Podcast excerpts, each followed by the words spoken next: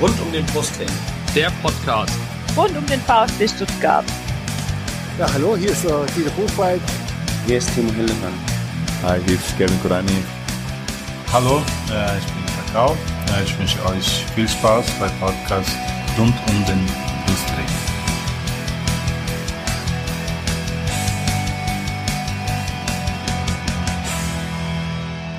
Herzlich willkommen zum Podcast rund um den Brustring. Mein Name ist Lennart. Und mein Name ist Yannick. Und dies ist Folge 57 unseres Podcasts. Ja, der VfB hat jetzt 34 Saisonspiele absolviert. Das bedeutet für 17 von 18 Bundesligisten, dass die Saison zu Ende ist. Für uns bedeutet das, wir müssen in die Relegation. Dort geht es, wie wir seit letztem Sonntag wissen, gegen Union Berlin. Und der Gast, den wir heute uns heute in die Folge eingeladen haben, der hat an diesem Spiel auch ein erhöhtes Interesse. Das ist nämlich Sebastian. Bei Twitter heißt er Ed Saumselig. Er ist Fan von Union Berlin und Blogger und Podcaster beim preisgekrönten Blog und Podcast Textilvergehen. Hallo Sebastian. Grüße aus Berlin. Hi. Hallo.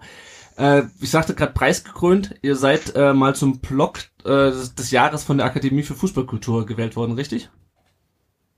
Das ist richtig. Das war, ich glaube, 2016 und 2016 haben wir zum 50-jährigen Vereinsjubiläum auf der Mitgliederversammlung auch die silberne Ehrennadel von Union Berlin bekommen für den Podcast. Also das waren zwei sehr überraschende Preisverleihungen, muss ich sagen, weil es gibt natürlich wahnsinnig gute, viele ähm, Fußball-Podcasts, Fußball-Blogs und äh, Magazine und so weiter. Deswegen, ähm, dass man da so einen kleinen Verein wie Union bedacht hat, das fand ich toll. Ja, auf jeden Fall. Und ich meine auch vom eigenen Verein geehrt zu werden. Also ich glaube, wir müssten uns da mit drei anderen Fan-Podcasts noch drum kloppen und selbst dann wird es das beim VfB wahrscheinlich nicht geben. Ja. Wie gehen wir die Folge heute an? Erstmal werden wir kurz den Sebastian vorstellen äh, damit ihr den ein bisschen besser kennenlernt, mit dem wir dann äh, später auch über die Relegation reden werden. Dann reden wir noch über das äh, 3 zu 0 gegen Wolfsburg äh, relativ kurz und noch kürzer über das 0 zu 0 gegen Schalke. Ich denke mal, das können alle nachvollziehen, äh, warum bei, äh, bei diesem Spiel. Ich weiß nicht, Sebastian, hast du ein bisschen äh, uns gescoutet? Wahrscheinlich nicht, weil du gehofft hast, du nicht in der Relegation spielen zu müssen, oder? Ja, das war der feste Plan, ehrlich gesagt. Äh, ich wollte nicht Relegation spielen und Union an sich hat so viel schlechte Erfahrungen mit Aufstiegsrunden, Relegation gemacht in seiner Geschichte, dass es ähm, in der DNA des Vereins liegt, äh, sowas vermeiden zu wollen. Mhm. Aber Platz 3 ist besser als Platz 4, insofern go for it. Ja, ja wir haben noch gar keine äh, Erfahrung mit der Relegation. Ich glaube, der VfB hat wirklich noch nie Relegation gespielt, auch nicht in der früheren Version. Äh, ich habe auch nicht unbedingt Bock drauf, aber schauen wir mal. Genau, wir reden dann natürlich über die Relegationsspiele, über Union Berlin, unseren Gegner in den kommenden zwei Spielen und am Ende reden wir noch über ein paar weitere Themen rund um den Brustring. Die A-Jugend äh, könnte ich auch sicherlich vorstellen, warum wir auf die zu sprechen kommen. Den neuen Trainer für die kommende Saison, den VfB 2 und über noch ein paar Transfers. Aber erstmal stellen wir den Sebastian vor. Sebastian, äh, wenn ich, ich habe vorhin noch mal bei euch in, in den Podcast reingehört, da wird ja ganz schon ganz schön Berlinert äh, bei euch. Äh, bei dir höre ich es jetzt nicht unbedingt so raus. Kommst ich du? bin auch kein Berliner. Nein. Das, das hatte ich fast vermutet. Erzähl mal, wie bist du Union-Fan geworden, wenn du nicht aus Berlin kommst? Äh, ich wurde von meinen Eltern nach Berlin verschleppt ähm, und zwar im September 89 und habe dann hier alles so mitbekommen, was man hier so mitbekommen kann um die Zeit. Mhm. Also so Mauerfall und so weiter und alles neu. Und das war schon beachtlich, aber da habe ich mit Fußball, also da hatte wirklich keiner einen Sinn für Fußball, kann ich jetzt mhm. mal so sagen. Da haben die Leute andere Probleme gehabt. Ja, zur Union bin ich äh, dann gekommen, weil es irgendwie hier keine anderen Vereine gab, zu denen man gerne gehen wollte. Und weil, ganz ehrlich, das ist ein total komischer Zufall gewesen, weil die Mannschaft in einem Fitnessstudio bei uns in der Nähe äh, dann halt ihre Indoor-Trainings gemacht hat, Anfang der 90er. Mhm und meine Mutter da Autogramme geholt hat auf dem Wimpel und mir das mal geschenkt hat. Und dann fing das so langsam an. Ich habe den Trainer dann mal für die Schülerzeitung interviewt, Frank Pagelsdorf, und mhm. irgendwie bin ich dann so hängen geblieben. Ähm, habe aber die ganz schlimmen 90er ein bisschen ausgelassen, weil ich mich da für andere Sachen interessiert hatte ähm, als Teenager. Aber dann so ab Ende der 90er ähm, voll rein und das Stichwort schlimme Relegation, also eine verlorene Aufstiegsrelegation im Elfmeterschießen nach 10 zu 11 gesehen. Also insofern, äh, wie, wie Union halt so ist, also sportlich nicht besonders erfolgreich, und aber dafür hat es ja andere Qualitäten. Und so ist es dann hängen geblieben, ehrlich gesagt. Ja, wir werden ja nachher nochmal auf Union zu sprechen kommen, aber nur mal kurz zur Einordnung. Ähm, nach der Wende, wo hat Union, wo ist Union dann in den bundesdeutschen Fußball eingestiegen? Äh, auch wieder, also es ist, die 90er sind, äh, da galt Union als die Unaufsteigbaren. Sie haben einfach zehn Jahre versucht, in den Profifußball zu kommen und das mhm. hat zehn Jahre nicht funktioniert hintereinander. Und es fing damit an, dass sie halt in dieser Qualifikationssaison, als es darum ging, sich für die bundesdeutschen Ligen, ja, 90, 91, ihr erinnert euch, Hansa Rostock wird dann nordostdeutscher Fußballmeister oder was mhm. auch immer das damals war. Und ähm, kommt in die Bundesliga, Dresden auch, dann noch irgendwie sechs weitere Clubs in die zweite Liga. Und da gab es so ein ausgeklügeltes System. Also ähm, ich weiß nicht wie ausgeklügelt, aber jedenfalls, man hat irgendwas gemacht und wollte aber halt jetzt auch nicht alle irgendwie so mit reinnehmen. Und Union war dummerweise damals aber nicht in dieser ersten Oberliga quasi, wie das hieß, sondern in der Liga. Das war die zweite Liga. Mhm und musste dort Platz eins machen, um überhaupt ein Recht zu haben, in so einer Aufstiegsrunde mit sechs anderen Mannschaften für zwei Plätze, glaube ich, zu kommen. Und hat dann, hat es geschafft, gerade so den ersten Platz zu erreichen, hat aber dann in der Aufstiegsrunde äh, versagt und das mhm. ist dann halt auch so die Geschichte der 90er. Okay. Gut, ich meine, jetzt seid ihr ja wieder in der Aufstiegsrunde, ähm, aber immerhin in der, in der, in der zweiten Liga. Ja, aber halt auch nicht mit sechs anderen, äh, mit fünf anderen Mannschaften. Also das ist schon jetzt okay. das ist, ist eine relativ gute Chance, da ja. nicht zu versagen. Also das passt schon. Das stimmt. Ähm, ja, seit ich habe nochmal nachgeguckt, seit genau oder ziemlich genau zehn Jahren jetzt bist du beim Textilvergehen. Ähm, Richtig. Erzähl doch mal ein bisschen was über, es ist ja ein Blog und ein Podcast, so wie bei uns quasi auch. Also ihr äh, bloggt regelmäßig, das gibt den State of the, ja, State of the Union, ne, nennt ihr das, mhm. glaube ich. Ähm, jeden Tag, genau. Genau, jeden Tag. Und äh, es gibt einen regelmäßigen Podcast. Wie ist der Textilvergehen entstanden und wie kamt ihr auf den Namen? Ähm, damit habe ich richtig gar nichts zu tun, wie das alles entstanden ist. Das hat nämlich ähm, Steffi gegründet, das Blog, ich glaube 2006. Mhm. Da kannte ich sie noch nicht. Und ähm, Steffi habe ich 2009 kennengelernt und quasi dann auch relativ schnell vom Fleck weg geheiratet und quasi in dieses Blog eingeheiratet. Und wir haben dann auch sehr zeitig mit Podcasts angefangen. Also sie hat vorher schon Audios aufgenommen, aber noch nicht als Feed damals. Mhm. Und ähm, ja, so, so lief das und so fing das an. Und zwischendurch war ich halt Sportreporter für verschiedene Berliner äh, Medien und habe das dann irgendwann sein lassen, weil das halt äh, naja, nicht besonders vielversprechend war, also als mhm. Karriereweg und bin dann einen anderen Weg gegangen, habe aber gesagt, nach einer so halbjährigen Pause, ich muss irgendwie das äh, Schreiben weitermachen und habe dann halt so mit diesem State of the Union angefangen, jeden Tag zu schreiben. Das war, ging ganz viel da, um so Sachen auszuprobieren.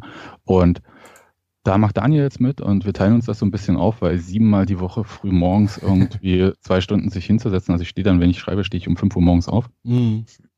Damit das um 6.30 Uhr veröffentlicht ist und ich mich dann um die Kinder kümmern kann und äh, so weiter und so fort, was man halt so früh morgens macht und zur Schule bringen und so.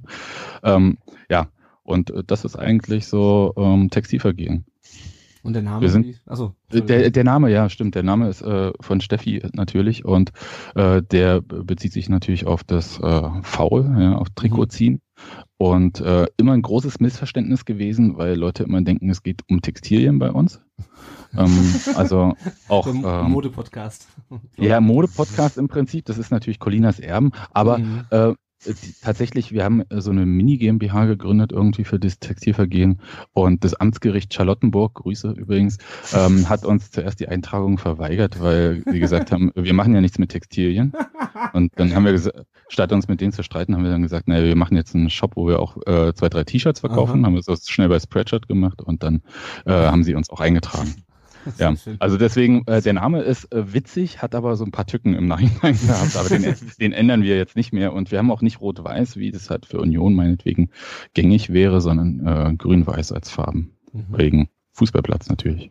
Und ihr seid insgesamt, glaube ich, fünf oder sechs Leute, ne, wenn ich das richtig gesehen habe. Ja, so, so, im festen Team sind so im Podcast äh, sechs Leute, wahlweise. Äh, Daniel hat es nach Cottbus verschlagen, aber die Technik macht es ja möglich, dass man das alles remote machen kann und ja. das ist ganz toll. Sehr schön. Du hast ja noch einen zweiten Podcast, äh, habe ich gesehen, der heißt Und niemals vergessen. Was hat es damals auf sich?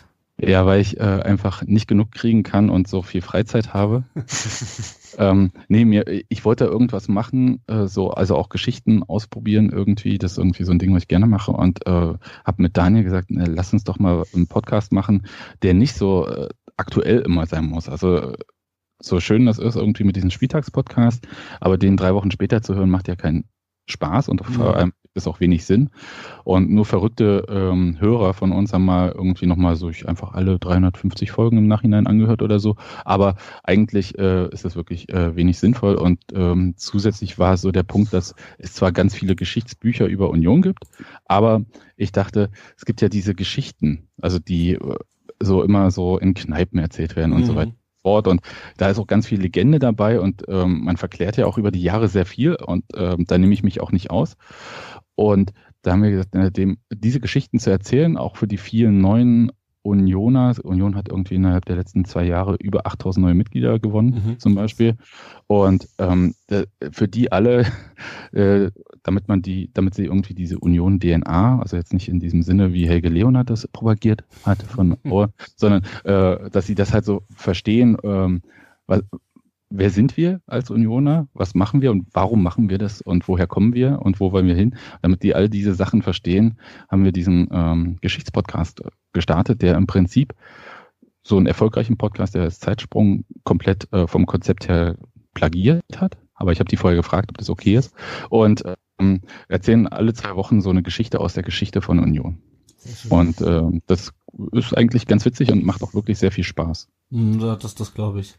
Ähm, und dieser, der äh, Titel von dem Podcast, der äh, spielt ja ah, auf dieses und niemals vergessen Eisern Union, was äh, man auch immer wieder bei euch bei Twitter auch in der Union-Timeline äh, genau. als, als Hashtag sieht, äh, was hat's denn damit eigentlich auf sich? Weil man hört das immer, heute habe ich auch gesehen, dass jemand, äh, das ein VfB-Fan nachgefragt hat, was heißt denn das eigentlich? Äh, oder wofür steht diese Abkürzung, diese UNVIU? Das, und ähm, ja. Ja, das ist tatsächlich eine, äh, das, äh, das, die allererste Episode von unserem Podcast äh, erklärt das. Also die erklärt, woher kommt der Schlachtruf Eisern Union eigentlich.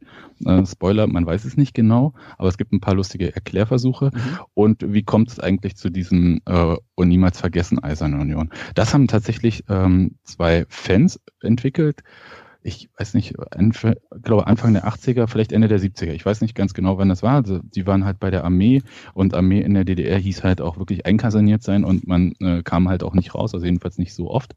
Mhm. Ähm, und die haben sich dann halt so Funkergrüße irgendwie geschickt, also die waren Funker und vielleicht ist es auch erst in den 90ern wirklich entstanden, weil die haben dann halt so auf Faxe sich ähm, dann hinten so und niemals vergessen Eisern Union und das haben sie dann abgekürzt mit UNVEU.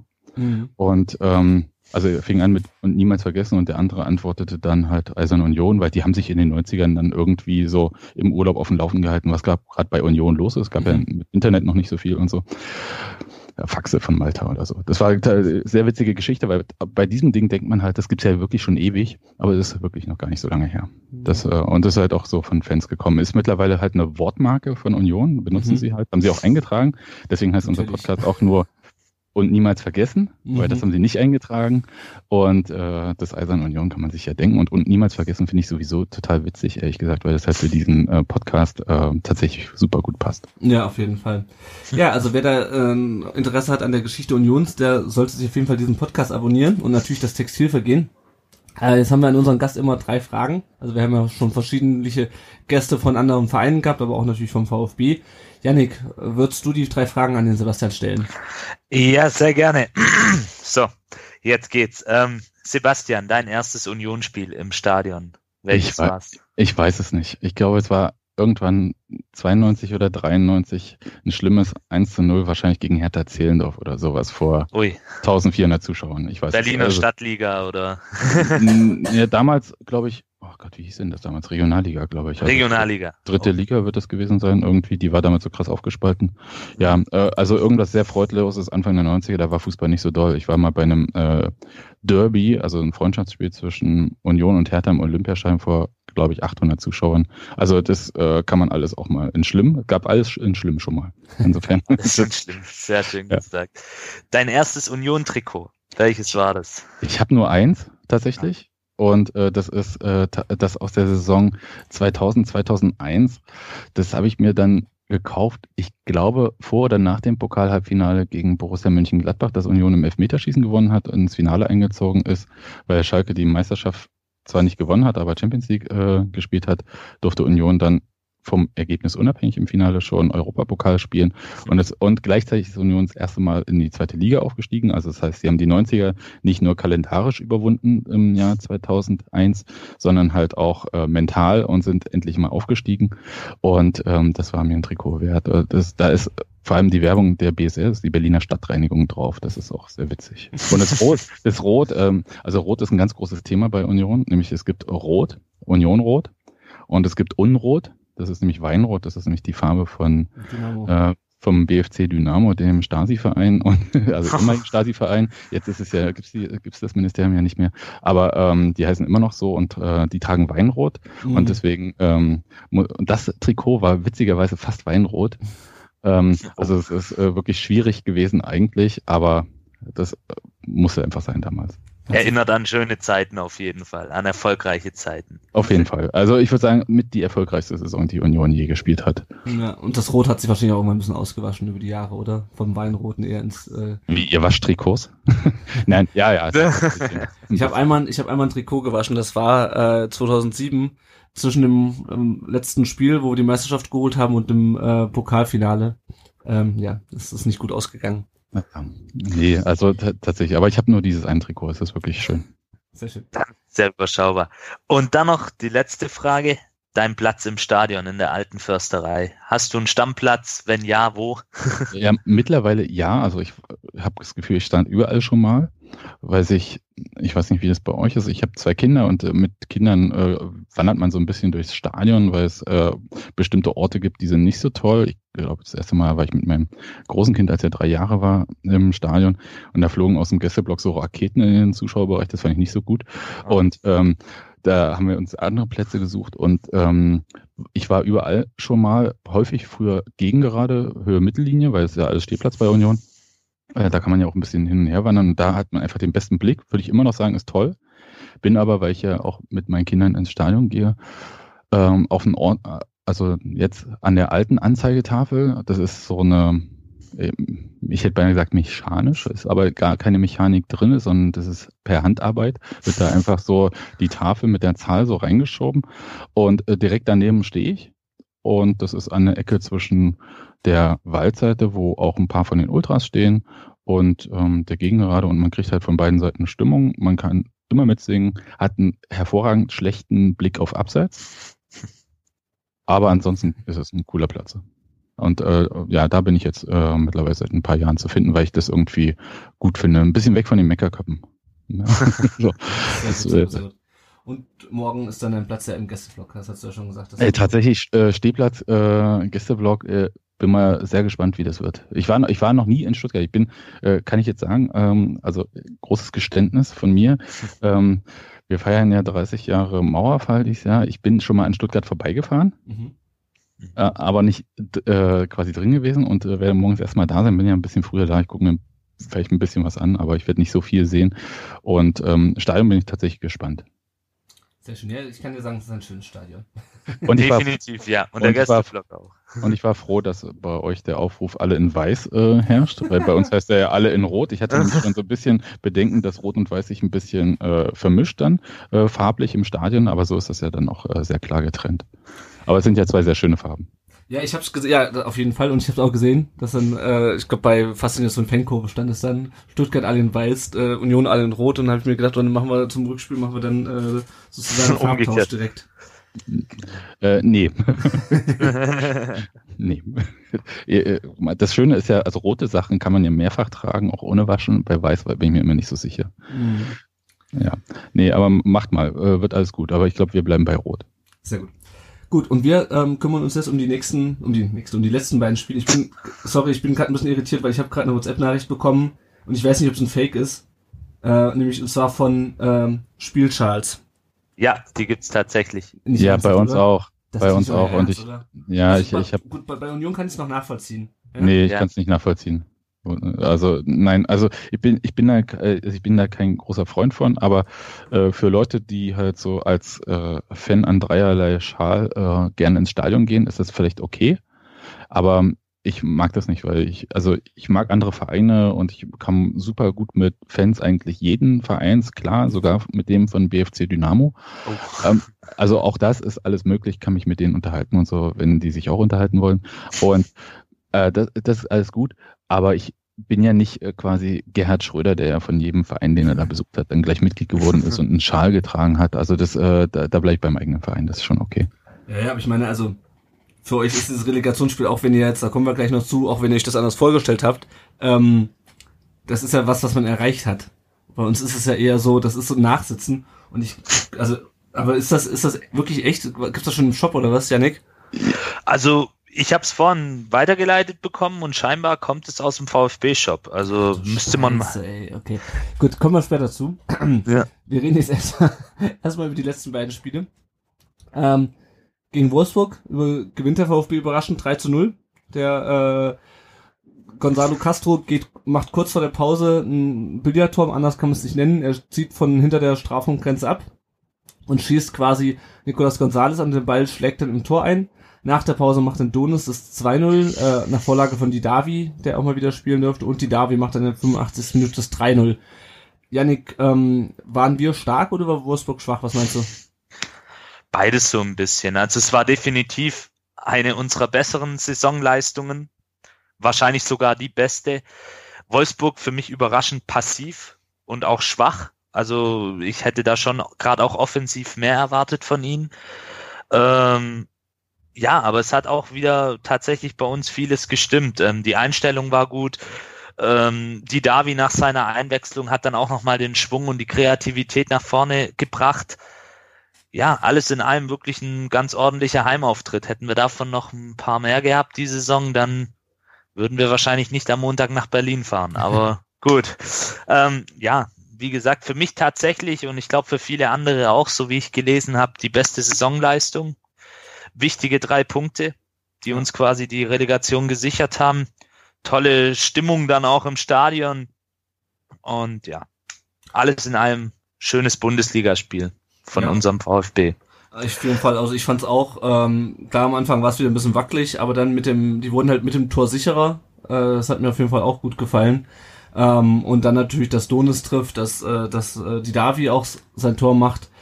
Ähm, insgesamt wirklich, muss ich sagen, ich war zufrieden. Äh, womit ich weniger zufrieden war, war der Schiedsrichter, ähm, weil wir jetzt schon im zweiten Spiel hintereinander nach diesem äh, ungesehenen ähm, Handspiel gegen Hertha äh, hätte es eigentlich schon wieder Elfmeter für uns geben müssen. Diesmal eigentlich relativ eindeutig, äh, weil ähm, Gonzales da gefault wurde. Der Spieler hat dann wohl noch ganz am Ende, nachdem er ihn abgeräumt hatte, noch kurz den Ball touchiert. Und das war dann für den Schiedsrichter Grund genug, ähm, um da nicht auf Elfmeter zu entscheiden. Und ich glaube, er, hat's, er hat sich noch nicht mal am, ähm, am Fernseher angeschaut, oder? Wie Nein, nee, hat's nur übers Headset ähm, sich sagen lassen. Und ja, dazu bleibt eigentlich auch nur ein Satz zu sagen, wenn so der Videobeweis genutzt wird, dann können wir ihn auch wieder abschaffen. Dann können wir wirklich, ich war immer einer, der dafür war, aber so wie es momentan auch ausgeführt wird und speziell jetzt bei uns, zweimal in Folge bekommen wir da wirklich so eine Fehlentscheidung reingedrückt, die vielleicht auch das Spiel dann mit beeinflussen kann. Gut, jetzt gegen Wolfsburg ging es positiv aus, aber ja, gegen Hertha, gehabt, ja. ja. Da war es dann. Ja, und das von einem FIFA-Schiedsrichter. Ne? Dr. Brüch ist ja bekanntermaßen, hat ein paar Tage zuvor, glaube ich, das Ajax-Spiel ähm, in der Champions League gepfiffen. Also, ja. Ja, auf jeden Fall ärgerlich. Also ich meine, dieses Mal hatten wir halt Glück, dass es äh, keine Konsequenzen hatte, aber es kann halt auch nicht, also das kann halt nicht sein, vor allem nicht direkt die Woche danach. Ich meine, das ist natürlich Zufall, dass jetzt schon wieder wir das sind. Ja, klar. Ich glaube halt nicht an irgendwelche Verschwörungen, aber es ist halt einfach so ärgerlich. Ähm, wer mir gut gefallen hat diesmal war Akolo, der zum ersten Mal, seit, glaube ich, seit dem Hinspiel wieder im, im Kader stand. Ähm, und zwar kein Tor gemacht hat, aber doch trotzdem ziemlich aktiv war. Wie hat dir Akolo gefallen? Neben die Davi für mich der beste Mann auf dem Platz, ähm, hat sehr, sehr oft Räume freigemacht, ähm, ist, war aggressiv am Ball, hatte ja dann auch eine Chance mit diesem Schuss. Ähm, und hat aber wirklich ähm, fürs Team sehr, sehr viel gearbeitet. Also ich habe mir auch nochmal dann die Zusammenfassung angeschaut und da sieht man, sie hat tolle Laufwege gehabt und hat auch zum ersten Mal seit langem wieder sehr, sehr befreit gewirkt, was er ja in seiner Anfangszeit oder was in seiner Anfangszeit ja auch eine große Stärke von ihm war, dieses frische ähm, Spiel, was er mitbringt. frisch. Ich glaube, entscheidend war auch, dass Willig ihn auf einen, ähm, als hängende Spitze eingesetzt hat, weil bisher wurde er ja immer irgendwie auf den Flügel äh, gestellt, was irgendwie nicht so seins ist.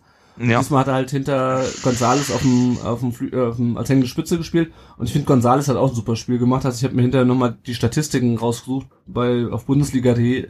Da hast du ja, es werden dann die Spieler von Spieltag jeweils in verschiedenen Statistiken sortiert und ich glaube, Gonzales hat irgendwie die drittmeisten Kopfballduelle gewonnen in der Liga an Mhm. dem Spieltag und auch eine super, also super viel gelaufen, auch die beiden, auch diese äh, intensiven Läufe und Sprints, was dann immer nochmal separat ausgewiesen wird und auch einfach gute Zweikampfwerte.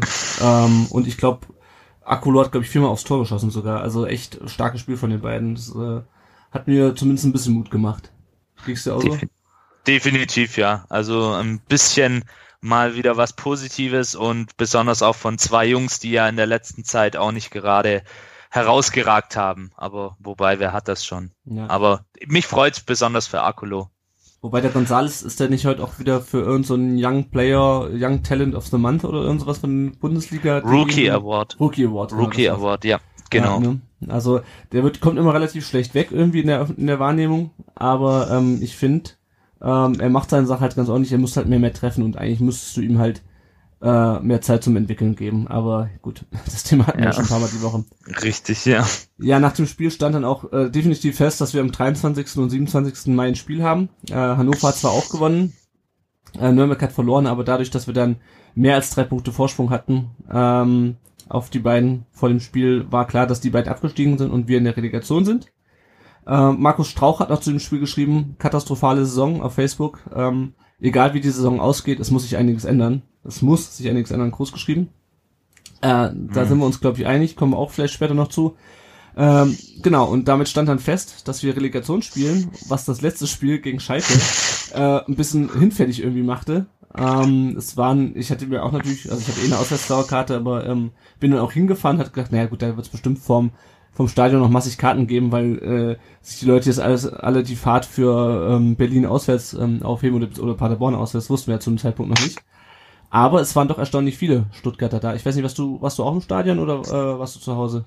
Ich war auch im Stadion tatsächlich und mich hat's auch ehrlich gesagt verwundert, zumal ja die Tage davor in diversen Ticketbörsen viele Tickets für Schalke plötzlich angeboten worden sind. Mhm. Logischerweise. Ähm, viele sind da wohl krank geworden. Ähm, ja, ähm, hat mich tatsächlich auch gewundert. Ähm, zeigt dann aber auch doch, was unser Verein, ich will uns jetzt nicht selber wieder loben, aber was der Verein dann doch noch für eine Bedeutung für die Menschen hat, dass man selbst zu so einem Spiel dann eben fährt und ja, was ich dann, ich denke, über das Spiel brauchen wir nicht viel sagen, das war ja mehr so ein bisschen lockeres Auslaufen ähm, am Samstagnachmittag, aber ja, dass die Spieler dann es nicht mal für nötig halten, die, richtig in die Kurve zu kommen, obwohl eben 5000 oder über 5000 VfB-Fans mitgereist sind, sind ja auch gute 800 Kilometer hin und zurück. Mhm. Ja. Zeigt dann auch, glaube ich, so ein bisschen den Charakter der Mannschaft, ohne da jetzt zu viel auch hinein interpretieren zu wollen. Aber ich fand's schade. Und das Spiel, wie gesagt, ja, Ja gut, aber das, verdientes Ergebnis. ja, sowieso, aber hättest du das erwartet, dass die nochmal an, bis an den Zaun kommen? Oder ich meine, das geht ja, glaube ich, in Gelsenkirchen eh nicht, weil Ja, das nicht, aber ähm, ja, da dieses Alibi-mäßige Klatsch-Klatsch, ähm, ja, finde ich ein bisschen grenzwertig. Man hätte, ja, ich habe, ich, ich erwarte jetzt wirklich nicht, ja, in, in Gelsenkirchen ist es auch schwer, aber man hätte es schon näher kommen können und wenigstens vielleicht ein, zwei Minuten stehen bleiben können, weil gefühlt war das irgendwie, ja, einmal kurz klatschen und umdrehen und ab in die Mhm. Kat Wie gesagt, ich will da jetzt auch nicht zu viel hineininterpretieren, aber das war so ein Eindruck, der jetzt oder eigentlich so der einzige richtige Eindruck, der mir von diesem Spiel dann auch in Erinnerung geblieben ist. Mhm. Alles andere ist schnell erzählt. 0-0 war verdient. Beide Mannschaften wollten, glaub nicht mehr. Die Schalker mussten nicht mehr und wir haben uns natürlich geschont für die kommenden Spiele so ein bisschen. Ja, genau. Und ich meine, wir haben ja auch geschont ist das Richtige. Äh, Donis, ähm, äh, Insua und Kabak haben, glaube ich, alle drei, vier gelbe Karten. Äh, die haben ganz überraschend alle drei nicht gespielt, obwohl Nico Willig äh, in der Pressekonferenz äh, noch was ganz anderes gesagt hat. Ähm, aber gut, ich meine, im Endeffekt, also über das Spiel brauchen wir nicht groß was sagen. Ich war halt im Gästeblock, stand da links an dieser Plexiglasscheibe ähm, und habe mich dann irgendwie ganz entspannt dagegen gelehnt, habe mir so den Block so ein bisschen angeguckt, das Spiel so ein bisschen und äh, ja, also das war, glaube ich, also ich meine, es war das entspannteste Spiel, bei dem ich seit langem war. Ähm, ich hätte es mir nur anders anders vorgestellt. Ähm, die unsere Zuhörer und Leser bei Facebook, ähm, ich habe halt so gefragt, ja, hat das Spiel überhaupt eine Aussagekraft? Da kamen dann Antworten wie, bei überbezahlten Protagonisten ging es schon die ganze Zeit um nichts. Nein, heute ging es um gar nichts. Schwer sich zu motivieren, am Donnerstag zählt's. Äh, die Inge hat geschrieben, die Protagonisten auf dem Platz spielen doch immer nach Lust und Laune. Diesen Pro Protagonisten, ist auch, ähm, scheint auch beliebtes, beliebtes Wort zu sein bei Facebook. Äh, Werner Möstner schreibt, da hatte keiner mehr so richtig Lust. Und Marcon spielt wichtig auch, dass man zu Null gespielt hat. Das finde ich in der Tat ganz interessant. Wir haben ja 70 Gegentore. Äh, da ist eigentlich in den letzten beiden Spielen äh, keins mehr dazugekommen. Ähm, meinst du, das hat schon so ein bisschen, meinst du, die Abwehr hat sich gefangen oder hatten wir einfach nur äh, Glück, dass wir zwei Mannschaften äh, hatten als Gegner, die es nicht so richtig auf die Kette bekommen hatten, beziehungsweise einfach auch keinen Bock mehr hatten? Beides so ein Stück weit. Aber ich denke, es hat schon eine Rolle gespielt, weil ich glaube, wenn es noch um was gegangen wäre, äh, unser ehemaliger Trainer Markus Weinziel hat ja dieses Spiel als Endspiel ausgerufen gehabt, noch zu seiner Zeit. Und ähm, wenn es dieses besagte Endspiel geworden wäre, dann wäre es sicherlich auch ein anderes Spiel geworden und da hätten wir bestimmt auch ein Gegentor gefangen. Wie gesagt, ich hatte den Eindruck, beide Mannschaften haben dann auch in der Halbzeit irgendwie so ein Agreement geschlossen, dass man sagt, okay, ihr macht keins, wir machen keins und gut ist. Wobei, weil du gerade die Abwehr ansprichst, ich fand sehr interessant, dass Bartstuber wieder gespielt hat. Mhm. Und ich muss auch sagen, ähm, jetzt egal, ich weiß, er ist bei uns nicht der beliebteste Spieler, aber ähm, ja, ähm, jetzt mal ganz objektiv betrachtet, war das eine ganz ordentliche Leistung für ja, ihn. Fand ich auch. Wenn man bedenkt, dass er die ganze Zeit vorher nicht 90 Minuten lang durchgespielt hat. Also, also klar, ja. der hatte halt in, gegen Rostock und gegen Mainz am Anfang der Saison seine Böcke. Ähm, ja. Und dann ist es sicher auch so ein bisschen äh, von der Teamchemie her so gewesen, dass, ihn dann, dass er dann rausgenommen wurde. Dann muss noch unter äh, Korkut, unserem äh, vorletzten Trainer. Ähm, ja, und dann hast du halt irgendwie Kempf, der sich da reingespielt hat. Äh, Pavard nimmst du auch nicht so einfach runter. Äh, ja, Baumgarten. Kabak. So. Ne, ja, genau, Kabak kam dann noch zur Winterpause. Nee, ich finde, das hat schon gepasst. Der Ed Campino 33 hat bei Twitter noch gesagt, wenn man alle Spiele so bestritten hätte, wäre man entspannter durch die Saison gegangen. Ja, wahrscheinlich schon. ähm, ja, also alles in allem fand ich es okay. Äh, ich fand es ganz nett, dass wir ein paar Chancen hatten, aber die, also die, auch die Chancenverwertung war dann halt teilweise bisschen albern. Ähm, ja, und viel mehr kann man zu dem Spiel, glaube ich, echt nicht mehr sagen. Äh, du hast Bart Stuber noch angesprochen. Fand es interessant, dass an diesem Spieltag, äh, wo alle Mannschaften sich gegenseitig über den Haufen geballert haben, wo der Videowürfel äh, in der Schalker Arena irgendwann ausgegangen ist, wahrscheinlich wegen Überhitzung oder so, hat irgendwer es neulich schon gesagt, ähm, dass dann das Spiel und das unser Spiel und das von Schalke, die ja auch nur wenig Tore geschossen haben, das ausgerechnet, dass dann 0 zu 0 ausgeht, das war irgendwie auch bezeichnet. Definitiv, ja. Und 20 Sekunden kamen wir in der Sky-Konferenz. ja, das habe ich auch gehört. Neuer, neuer Negativrekord. ja. Gut, ähm, das Spiel von Union Berlin in Bochum am äh, Sonntag war, glaube ich, ein bisschen spannender. Und damit würde ich sagen, kommen wir jetzt mal auf die Relegation, um auf Union zu sprechen und holen auch den Sebastian hier wieder rein ins Gespräch. Guten Morgen. Guten Morgen. genau, noch ein kurzer Hinweis. Äh, ihr könnt in dieser Woche äh, gleich zwei ähm, Mitglieder von Textilvergehen in Stuttgarter Podcast hören. Ähm, und zwar war der Daniel am Montag bei den Kollegen von VfB SDR. Hat da, die haben da viel über Taktik auch gesprochen, weil der Daniel ja auch seine äh, Taktikblock Eiserne Ketten hat, wenn ich das richtig in Erinnerung habe, da also auch ein Fachmann ist.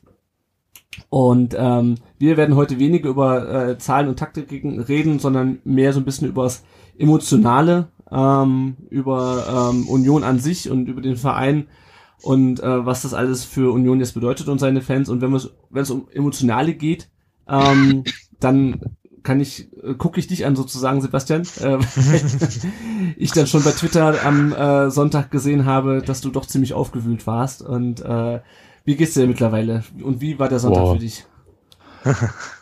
Och, naja, aufgewühlt. ich ich habe mich schon noch im Griff, das geht schon. Ähm, okay. Nee, also das war schon, die Fahrt nach Bochum war alles toll und äh, Bochum ist ja auch ein hübsches Stadion und ähm, so ich würde sagen, es waren so gut 7000 Unioner dort.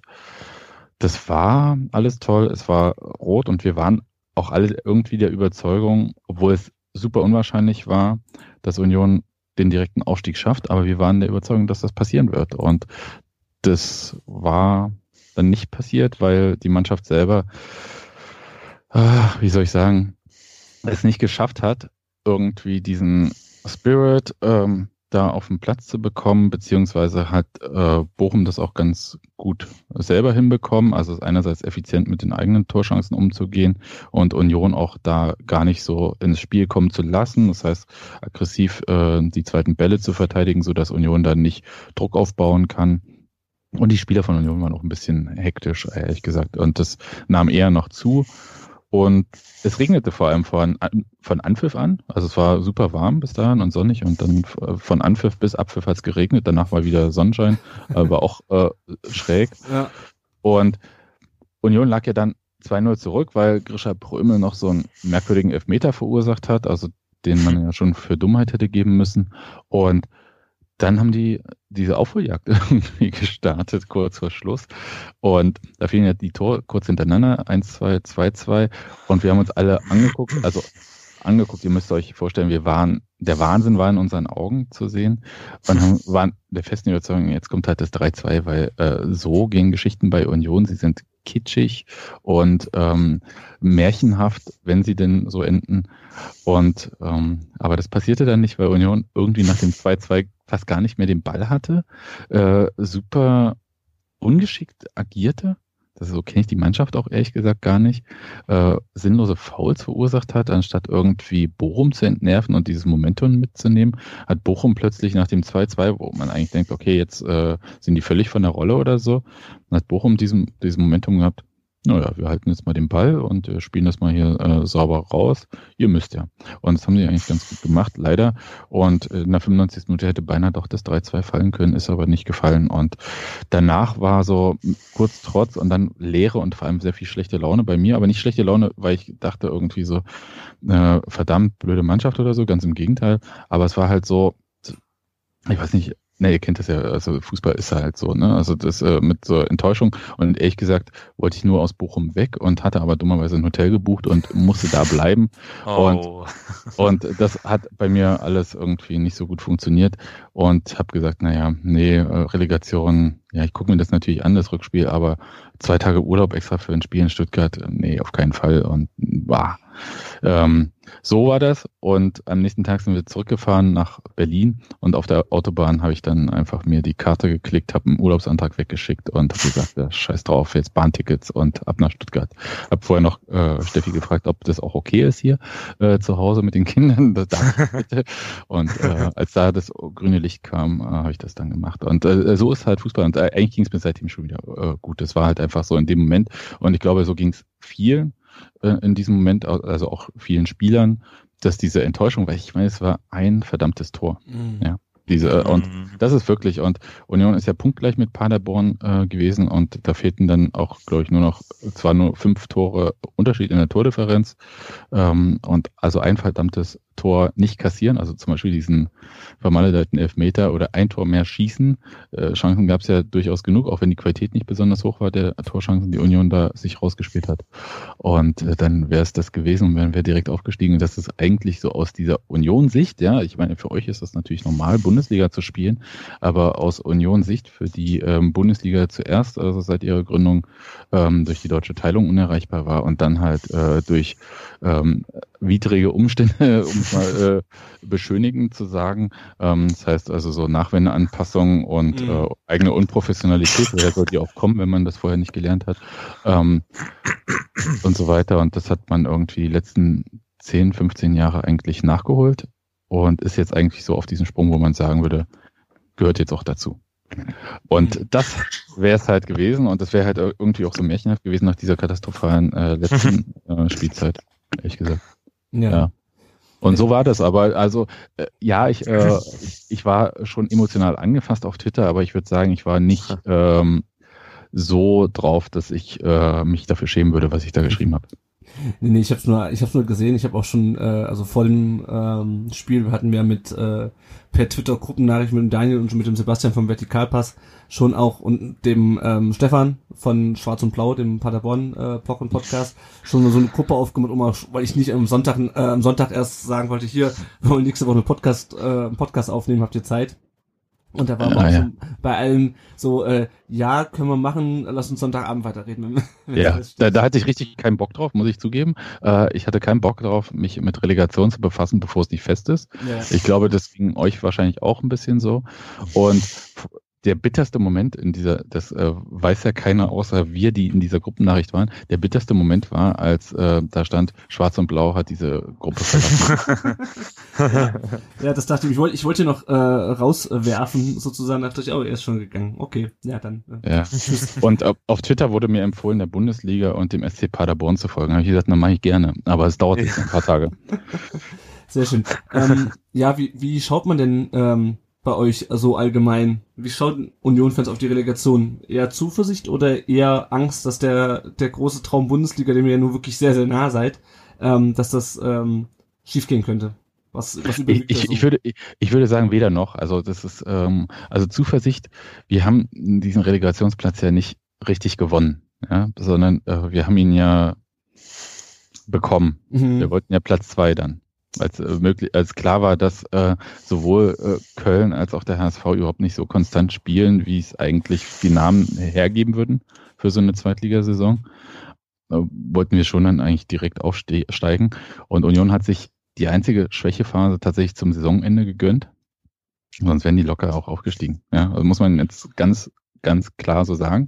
Und Paderborn hat dann halt irgendwie hinbekommen und Union hat ehrlich gesagt den direkten Aufstieg am drittletzten Spieltag im Darmstadt versaubeutelt, als zuerst ähm, Paderborn an einem Freitag verloren hat, äh, HSV am Samstag und Union am Sonntag dummerweise in Darmstadt dann auch und mit Pfostenschüssen und so weiter und so fort. Das war halt schon, da waren die Punkte liegen geblieben, nicht in Bochum wirklich. Mhm. Und also insofern ist die Grundstimmung schon jetzt nicht so geil Relegation, wunderbar geschafft oder so, sondern die ist halt so, ey, wir spielen jetzt eigentlich eine tatsächlich ganz gute Saison. Vielleicht jetzt punktemäßig ist das in der zweiten Liga jetzt nicht so berühmt, ehrlich gesagt, äh, die Ausbeute für zweiten Platz oder dritten Platz, auch für den ersten überhaupt nicht. Aber in dieser doch relativ konstanten oder inkonstanten, aber sehr engen zweiten Liga da oben konstant dabei zu bleiben, das ist natürlich schon eine Leistung und vor allem nach einem wirklich krassen Umbruch bei Union, ja, neuer Manager, neuer Trainer, viele neue Spieler, also so, so kenne ich das bei Union überhaupt nicht, dass man so einen krassen Umbruch wagt. Mhm. Und da war überhaupt nicht klar, was uns diese Saison erwartet. Urs, Urs Wehr, ne, habe ich gedacht, als Urs Fischer als Trainer vorgestellt wurde. Ist es nicht so, dass ich jetzt einen ähm, ähm, Sweet Spot für den Schweizer Fußball hätte. Und das, also aus, aus einer langen Perspektive ist es natürlich toll zu sagen, dritter Platz, so gut war Union im bundesdeutschen Fußball noch nie. Mhm. Aus äh, der Mikroperspektive, dass man so quasi von Spiel zu Spiel und so, dann denkt man, dann, pff, naja. Und jetzt, äh, jetzt gegen VfB, ich, ich, ich äh, weiß auch nicht, also mit Markus Weinziel, ja, gerne, aber mit Nico Willig, ich habe jetzt äh, auch so, weiß ich nicht, weiß ich nicht, was ich davon halten soll, irgendwie, ich kann das überhaupt nicht einschätzen. Das ist auch wirklich schwierig, die beiden ähm, Teams jetzt so gegeneinander zu setzen Mhm. und da zu sagen, das ist jetzt so und so. Aber Angst ist natürlich jetzt auch nicht das. Deswegen meinte ich ja, das ist äh, eigentlich gar nichts von beiden, sondern es ist, äh, in Union steckt halt so ein Grundfatalismus aus vielen, vielen negativen Erfahrungen. Und ähm, das äh, ist auch noch nicht so richtig raus. Und ehrlich gesagt, einer, der das so aus der Mannschaft so ein bisschen rausgehauen hat, ist Rafa Gikiewicz, der Torhüter, der zu dieser Saison von Freiburg gekommen ist. Und der ist so ehrgeizig, das könnt ihr euch gar nicht vorstellen. Also ich, Mhm. ich glaube, der wird die, also dem möchte ich auf dem Platz wirklich nicht begegnen. Ja, der, der hat so einen Laserblick, mit dem er dich aus äh, 100 Metern Entfernung pulverisieren würde. Und der hat ja Tor geschossen in der Hinrunde, der hat ein Tor vorbereitet in der Hinrunde als Torhüter. Der, äh, und der war so richtig on fire und der hat auch gesagt, ey, wir steigen da direkt auf, egal wie, äh, wie gering die Chance eigentlich ist, da aufzusteigen, weil Paderborn hätte ja verlieren müssen, was sie ja dann getan haben. Und ähm, der hat ehrlich gesagt so ein bisschen diesen äh, Union-Fatalismus, ja, erstmal Klassenerhalt, ne, das ist so bei Fans durchaus gerne mal beliebt, äh, erstmal Klassenerhalt schaffen und so, ähm, obwohl sie den, weiß ich nicht, dritt- oder vierthöchsten Etat in der zweiten Liga haben. Und der hat den so rausgehauen und hat äh, verkörpert diesen Ehrgeiz und ähm, deswegen war ich heute so auch so fertig, dass Rafa Gikiewicz nach diesem Bochum-Spiel so fertig war und hoffe, dass das irgendwie so in der Mannschaft jetzt irgendwie nochmal ein bisschen irgendwas freisetzt. Und der VfB Stuttgart ist natürlich jetzt auch keine durchschnittliche Zweitligamannschaft, die äh, versucht da ein bisschen sicher zu stehen und Union das äh, Spiel zu überlassen. Jedenfalls gehe ich davon aus. Mhm. Und das dürfte Union vielleicht, äh, das habt ihr dann auch in diesem VfB STR Podcast gehört. STR, ich habe es jetzt gelernt, ja, das sind die drei Buchstaben für den Stuttgarter Flughafen. Mhm, genau. Ähm, das wusste ich auch nicht, aber auch äh, 30 Jahre nach der Wende lerne ich noch dazu. Ähm, jedenfalls, das, ähm, da habe ich so ein bisschen Hoffnung drauf, weil äh, Ballbesitzspiel ist jetzt Unionssache nicht und äh, da sind sie jetzt auch nicht besonders kreativ in dieser Saison gewesen und das war auch gar nicht das Ziel. Es ging ja darum, diese Mannschaft erstmal zu stabilisieren, damit das nicht so ein äh, Team ist wie in der letzten Saison äh, am Anfang unter Jens Keller, dass die in der Offensive kaum laufen können vor Kraft, aber hinten halt ein Ding nach dem anderen kassieren. Mhm. Und ähm, das ist auch gelungen, muss man ja sagen. Also geringsten Gegentore. Es ist auch wirklich, glaube ich, nicht sehr angenehm, gegen Union zu spielen. Das habt ihr auch gehört, dass euer neuer Trainer Tim Walter, ähm, glaube ich, jetzt nicht sehr der größte Union-Fan ist im Moment. Ähm, Ich habe die, hab die Pressekonferenz gesehen, als ich mich mit ihm beschäftigt habe. Ja, Ja. also ähm, der äh, findet, dass das ja mit Fußball gar nichts zu tun hat. Das, äh, ich würde sagen, nö, aber es ist halt auch ähm, eine sehr ähm, hart und nicklig zu bespielende Mannschaft. Mhm. Also, äh, und die offensiv, wenn sie ins Rollen kommt, dann auch eine Wucht entwickeln kann, die sehr unangenehm ist. Das hat ja auch Dortmund äh, zu spüren bekommen in dieser Saison schon, als wir zum zweiten Mal im Pokal dort gespielt haben. Also insofern äh, würde ich sagen, ist jetzt nicht so, dass ich ähm, Angst habe. Es ist nur, dass ich nicht so, es ist wie vor so einer Saison, vor dem ersten Spieltag, wenn man nicht so genau weiß, was einen da erwartet. Mhm. Und so sind jetzt diese Relegationsspiele. Und was die Relegationsspiele aber tatsächlich versprechen, ist ja halt so eine Anspannung. Also schlimmer als ein Pokalspiel, weil es geht ja um die Existenz. Mhm. Ja, also so ein Pokalspiel, da fliegst du raus. Okay, bis äh, äh, ist Nächstes ja wieder. Ja. nächste wieder. Ne? Also das ist ja ist ja was völlig anderes. Und sei zwar ist was zu gewinnen, aber du, äh, wenn du im Pokalfinale verloren hast, bist du nicht abgestiegen. Ja, oder irgendein Pokalspiel. Und ähm, jetzt bei diesen Relegationsspielen entscheidet das ja über Wohl und Wehe, über einen Haufen Kohle. Auch für die Spieler ist das natürlich eine Riesenanspannung, egal ob man da jetzt als ähm, Drittletzter der Bundesliga oder als ähm, Drittvorderster der zweiten Liga reingeht. Und das muss man mental erstmal schaffen. Ja, da habt ihr ja Mario Gomez zumindest einen, der das ja schon mal kennt. Aber ob er spielt, weiß ich auch nicht. Also ihr ja auch nicht. Nee, also ich kann mir schon vorstellen, dass er den irgendwie noch reinwirft. Ich, also ich weiß es auch ehrlich gesagt nicht. Also äh, ja, es ist schwer gegen Union Tore zu schießen und das Problem ist, dass der VfB sich sowieso schwer mit dem Tore schießen tut. Wir haben jetzt diese Bundesliga-Saison abgeschlossen mit, äh, lass mich nicht lügen, 32 Toren, glaube ich. Und das ist äh, so wenig Tore haben wir noch nie äh, in der Bundesliga geschossen und es ist auch halt auch weniger als ein Tor pro Spiel. Ähm, ja. Ähm, ja, mir geht's ähnlich, wie du es gerade beschrieben hast. Ich weiß nicht, Janik, wie geht's dir? Hast du ähm, also wir haben jetzt die letzten beiden Spiele äh, ja zu null gespielt, hätte ich schon gesehen, haben jetzt aus den vier Spielen unter Nico Willig sieben Punkte geholt, wenn ich es richtig zusammengerechnet habe. Äh, nur halt dieses Spiel in, in Berlin verloren. Ähm, hat dich eins von den beiden Spielen optimistisch für die Relegation gestimmt? Oder beide vielleicht? Ja, gut, das Wolfsburg-Spiel, definitiv. Also ich denke, wenn, wenn wir es schaffen, so wie gegen Wolfsburg aufzutreten, haben wir eine große Chance, das auch ähm, für uns zu entscheiden, die Relegationsrunde. Ohne das jetzt respektlos gegenüber Union Berlin zu meinen. Ähm, Ich komme klar. Nee, also nicht, nicht falsch verstehen. Das ist jetzt wirklich rein objektiv analysiert. Aber was ich bei Union halt sehe und das, äh, ja, unser Gast möge es mir verzeihen, diesen Vergleich, das ist so ein bisschen dieser St. Pauli-Spirit. Ähm, St. Paul, ja, die St. Pauli hat ja auch immer so eine Mannschaft gehabt, diesen Underdogs-Status und hat dann auch, ich erinnere da mal an DFB-Pokalspiel gegen Werder Bremen und hat es dann doch geschafft, auch mal so gegen solche Mannschaften zu gewinnen, die fußballerisch eigentlich besser sind. Und wo im Vorfeld eigentlich klar war, die, die haben keine Chance. Und das sehe ich so ein bisschen. Ähm, Wenn es Union schafft, irgendwie de- das Spiel, jetzt auch das Hinspiel lange offen zu halten, dann haben sie vielleicht dieses, ja, das klingt jetzt so ein bisschen komisch, aber Underdog-Momentum auf, auf ihrer Seite. Ja. Ja, also Underdog-Momentum schon, aber ich möchte da betonen, dass äh, die können da schon Fußball spielen. Das ist jetzt nicht irgendwie so eine äh, äh, Mannschaft, die nur über den Kampf kommen würde oder so. Ganz im Gegenteil. Da gibt's äh, äh, sehr feine Fußballer irgendwie und auch es gibt auch durchaus schnelle Fußballer dort. Es gibt auch ähm, Innenverteidiger, die sagenhaft wenig gelbe Karten kriegen, wie meinetwegen Marvin Friedrich, im Gegensatz zu seinem Pendant ähm, Florian Hübner. Und nee, das ist schon eine ganz besondere Mannschaft, ehrlich gesagt. Also das würde ich überhaupt nicht so vergleichen mit irgendwie so, also so als Underdog, wie gesagt, die verdienen alle für die zweite Liga schon echt viel, also beziehungsweise ist auch eine teure Mannschaft für die zweite Liga. Das, äh, die sind jetzt nicht äh, durch Zufall plötzlich Dritter geworden, hm. sondern ähm, ich hätte gesagt, wenn man einfach nur auf die Mannschaft selber schaut, ohne jetzt die ganze Vorgeschichte und diesen Umbruch und so weiter und so fort, ähm, hätte schon der Anspruch sein müssen, dass man mit dieser Mannschaft Dritter wird hinter HSV und Köln. Mhm. So, wenn man nur Fußball rein auf so Kader und individuelle Stärke und so weiter schaut. Und das ist schon, also vielleicht vergesst ihr das so ein bisschen. Also es gibt eine Sache, Union hat ja, wie gesagt, nicht so viele Titel, also nur einen gewonnen. Und die haben einmal, glaube ich, 2000 ich weiß nicht mehr wann, 12 oder 13 oder 14, äh, mal das Tor des Monats gemacht durch äh, eine hervorragende Kombination und haben dieses Jahr zweimal das Tor des Monats gemacht durch jeweils zwei Fallrückzieher.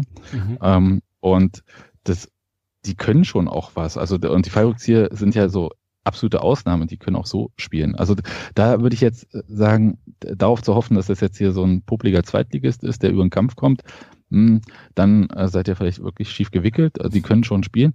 Bloß ähm, eine Mannschaft auseinanderspielen, also über den Ballbesitz eine Mannschaft auseinanderspielen, ist eigentlich ihr Ding im Moment nicht. Das, mhm. äh, ich würde sagen, das können sie vielleicht irgendwie auch, aber es war die Saison überhaupt nicht der Plan. Da ging es darum, stabil zu sein. Die haben, wie gesagt, die wenigsten Gegentore in der zweiten Liga kassiert. Und also 33, glaube ich, wenn ich mich nicht irre. Also quasi so viel, wie ihr geschossen habt. Und das ist so deren Ding eigentlich. Und die haben vor allem in der Rückrunde doch ein bisschen mehr Tore kassiert, weil sie versucht haben, dann offensiv ein bisschen mehr auch zu machen. Mhm. Aber weil halt äh, die Mannschaften sich dann auch ein bisschen anders äh, Union gegenüber postiert haben. Und ich würde sagen, die Frage ist halt tatsächlich, wie effizient Union die eigenen Chancen nutzt. Und da haben wir äh, sehr unterschiedliche Bilder gesehen in dieser Saison. In der Hinrunde waren sie tatsächlich relativ effizient. Selbst in Spielen, in denen sie schlecht waren, haben sie dann halt mindestens noch einen Punkt geholt. Und in der Rückrunde war das halt sehr schwankend. Da haben sie Spiele mit sagenhaft vielen Torschancen. Sie haben in der Rückrunde, das erste Spiel der Rückrunde, das war ihr erste Niederlage am 18. Spieltag, äh, 3-0 in Aue, haben sie ein hervorragendes Spiel in Aue gemacht und verlieren 3-0. Mhm. Das ist völlig unklar. Also es ist mir bis heute unklar, wie man dieses Spiel überhaupt verlieren kann, wie sie also selber kein Tor schießen und drei kassieren. Und äh, da waren so ein paar dabei, also auch, wie gesagt, äh, diese zwei Niederlage jetzt vor kurzem in Paderborn, die waren, da haben sie Chancen vergeben ohne Ende. Und gleichzeitig haben sie Spiele gehabt, wie jetzt das 2-0 zu Hause gegen den HSV, wo sie gnadenlos effizient dann waren. Also, mhm. und ich glaube, darauf kommt es dann halt an. Also es kommt auf die Güte der Torchancen an, die sie sich erspielen und wie sie die nutzen. Und so dieses äh, Underdog-Ding, ja, das äh, ist natürlich immer bequem und das ist auch so ein Narrativ, was Union so ein bisschen umgibt. Aber ich würde sagen, von dem, vom FC St. Pauli und auch äh, Sachen, die ihr jetzt beschrieben habt oder du, ähm, unterscheidet die doch jetzt im Moment sehr viel. Ja, also ich denke sportlich auf jeden Fall. Ähm, ich glaube, das ist eher so die, die Wahrnehmung von außen, einfach weil man halt als, ähm, als Zweitligist in die Relegation kommt ähm, ja. Das war in den letzten Jahren immer so. Es war letztes Jahr ähm, Kiel, davor war es Braunschweig, ne? Ja, Braunschweig. Braunschweig. Genau, wo man dann immer so gesagt hat, okay, das ist halt der Zweitligist, das ist halt der Außenseiter. Ähm, ich glaube, es geht, geht eher so ein bisschen in die Richtung und ähm, weil man ja eigentlich wenn man nur einfach mal draufschaut, ohne sich jetzt mit den Mannschaften mhm. genau auseinandergesetzt zu haben, wird man denken, ja, okay, die eine Mannschaft hat in der Bundesliga gespielt, hat irgendwie 30 Millionen ausgegeben vor der Saison, die müssten das eigentlich gewinnen, weil die haben diese Einzelspieler, aber das ist, ja, aber wissen, wir wissen ich, alle, dass es daran halt, äh, dass nicht irgendwie die ja. Transferausgaben oder die, die Einzelspieler irgendwie entscheidend sind. Ja, ja ähm, wenn das so toll gelaufen wäre, wären sie halt auch nicht Drittletzter der Bundesliga genau. gewesen. Genau. Also deswegen bin ich da so ein bisschen äh, tatsächlich vorsichtig, aber vom Grundprinzip, also das Grundprinzip, da habt ihr natürlich recht, also die Bundesliga, da wird ein ähm, anderer Fußball gespielt, also von der äh, Geschwindigkeit, von der Passgenauigkeit und so. Aber ob der Drittletzte der Bundesliga unbedingt diesen Fußball spielt und ob der den halt auch in voller Überzeugung so spielt. Ähm, das wage ich zu bezweifeln und auch die Relegationsspiele der letzten Jahre lassen mich daran zweifeln, dass das wirklich so war. Das waren immer sehr, sehr enge Sachen, mhm. auch wenn das dann mhm. fast immer zugunsten des Bundesligisten ausgegangen ist. Insofern würde ich da so ein bisschen, ja. ja. Nochmal, ich möchte jetzt auch ähm, nochmal kurz einen Satz dazu sagen. Ich wollte jetzt nicht Union Berlin ihre spielerische Qualität ähm, absagen, weil ich habe auch das Pokalspiel gegen Dortmund gesehen und da hat man durchaus das auch schon mal das ein oder andere Mal sehen können, was Union auch am Ball kann. Ähm, es war einfach nur so dieses Image, was eben Union auch so ein bisschen umwirbt, sage ich jetzt mal, was man von außen wahrnimmt. Lennart hat es richtig gesagt. Und in, in meinem zweiten Teil wollte ich dann eigentlich auch auf das Spielerische eingehen, weil ich denke auch ein Sebastian Polter als Beispiel ist für mich eigentlich auch ein Spieler, der durchaus Bundesliga-Qualität hat. Oder auch einen, einen Florian Hübner. Florian Hübner ja. heißt der, ne? Genau. Ja, ist Florian auch Hübner. einer. Äh, Robert Joule hat ja bei Hoffenheim gespielt. Ähm, Joshua Mees war bei Hoffenheim, war dann ausgeliehen. Äh, Manuel Spielebach bei Hannover 96, Florian Hübner bei Hannover 96, Rafa Gikiewicz, Ersatztorhüter bei Freiburg und so weiter und so fort. Ist jetzt nicht so, also, und Sebastian Polter war ja auch bei Bundesliga Ligisten unter Vertrag, auch wenn er mhm. da nicht so viel gespielt hat. Ähm, ja, also da ist, da sind schon viele Spieler, die zumindest, und äh, das ähm, dürfte auch ungefähr das Leistungsniveau von Union widerspiegeln, so auf der Schwelle zwischen Bundesliga und zweiter Liga äh, sind. Das heißt, die könnten äh, sehr wohl auch in der Bundesliga irgendwie unterwegs sein, wenn auch nicht im Top-Segment natürlich. Und ähm, ohne Zweifel natürlich auch im Top-Segment der zweiten Liga. Gibt halt so Felix Groß ist für mich so ein äh, beispielhafter Spieler für so. Mhm. Also eigentlich äh, nicht, nicht ganz gut genug vom Tempo her für die Bundesliga, aber eigentlich viel zu gut für die zweite. Mhm. Äh, ihr habt ja noch einen Spieler unter Vertrag, äh, der auch, äh, Bundesliga hat er nicht gespielt, aber hätte er vielleicht. Ähm, ich spreche von Carlos Manet, den ihr im Winter ausgeliehen habt, ich glaube bis Saisonende von, äh, ja. von Sporting. Ähm, den wir ja auch schon mal für zwei Jahre ausgeliehen hatten, der sich aber dann schwer verletzt hat äh, und dann bei uns nie wieder zurückgekommen ist ich glaube, wir waren alle ein bisschen überrascht äh, im Winter, dass der zu euch geht und nicht zu uns zurückkommt, weil wir hätten auch einen äh, schnellen Außenspieler gebrauchen können. Stattdessen hatten wir dann Alexander Esswein, der zwar auch schnell und engagiert ist, aber nicht so torgefährlich. Der hat aber auch, also der Mané jetzt nicht der Esswein, der Mané hat aber bei euch auch nicht so wirklich viel äh, gespielt, oder? Ja, das ist so ein bisschen ein Rätsel, ehrlich gesagt, weil in den ersten Spielen hat man schon gesehen, was der Junge eigentlich so drauf hat und dass der und da spricht es an, also dass er eigentlich für was, für völlig andere Weinen vorgesehen ist, ja. Also so äh, spielerisch und äh, auch wie schnell er denkt. Ja, das ist ja auch, im Kopf findet da ja auch sehr viel statt. Ähm, aber der hat halt überhaupt keine Bindung zu der Mannschaft entwickelt und auch nicht zum Spiel. Und ich habe keine Ahnung, der war jetzt eine Weile lang auch nicht mehr im Aufgebot. Ähm, vielleicht auch verletzt, glaube ich. Da ist Union sowieso, die haben so eine sehr nordkoreanische Informationspolitik, ähm, die äh, sagen da nicht so viel. Aber ich glaube, der, also der wird da nicht alt jetzt bei Union. Mhm. Und äh, ich glaube, kann mir auch kaum vorstellen, dass der bei Union, äh, weiß ich nicht, äh, 5 Millionen war, glaube ich, äh, stand so im Raum irgendwie als Kaufoption. Das ist für einen Zweitligisten natürlich total utopisch. Und selbst wenn Union in die Bundesliga aufsteigen würde, würde ich sagen, nun ja, also Bindung zur Mannschaft hat er jetzt nicht so gezeigt. Und ob du dann halt so viel Kohle in so einen Spieler gibst oder ob du nicht sagst, äh, nehme ich mir je, lieber jemanden, ich meine, in Hoffenheim gibt es halt wirklich viele Spieler beispielsweise, die ähm, für die es halt meinetwegen da nicht äh, zu Top-Vereinen reicht. Naja, also so, hm, ja, bin ein bisschen enttäuscht tatsächlich, weil ich gedacht habe, okay, Union hat so äh, zwei Spieler in der Winterpause abgegeben. Simon Hedlund, der ist nach Kopenhagen gegangen und Kenny Prinz Redondo, der halt quasi unser Alexander Eswein war, sehr schnell, aber halt auch nicht so torgefährlich und häufig verletzt. Und hatte dann Manet dafür geholt auf dem Flügel, weil es waren zwei Flügelspieler, die abgegeben wurden, habe ich gedacht, das ist ja eine interessante Option. So, aber hat sich nicht so bewahrheitet, leider. Hm. Ja, ähm, ja, du hast schon angesprochen. Ihr wart ja 2017, als wir in der zweiten Liga waren, standet ihr auch schon mit unserem Aufstiegskampf. Ähm, 2018 wird ihr, glaube ich, fast abgestiegen, wenn ich das richtig in Erinnerung habe. Zumindestens wart ihr auf jeden Fall, äh, habt ihr nicht um den Aufstieg mitgespielt. Ich würde sagen, äh, wir haben wie äh, viele Mannschaften gleichzeitig um den Aufstieg und den Abstieg ja, gespielt. ja, Weil, also es war ja so eine verrückte Saison. Ich glaube, am vorletzten Spieltag oder drittletzten Spieltag stand nur bei zwei Vereinen fest, in welcher Liga sie in der nächsten Saison spielen. Und alle anderen konnten noch auf- und absteigen. Und das war schon sehr, sehr schräg.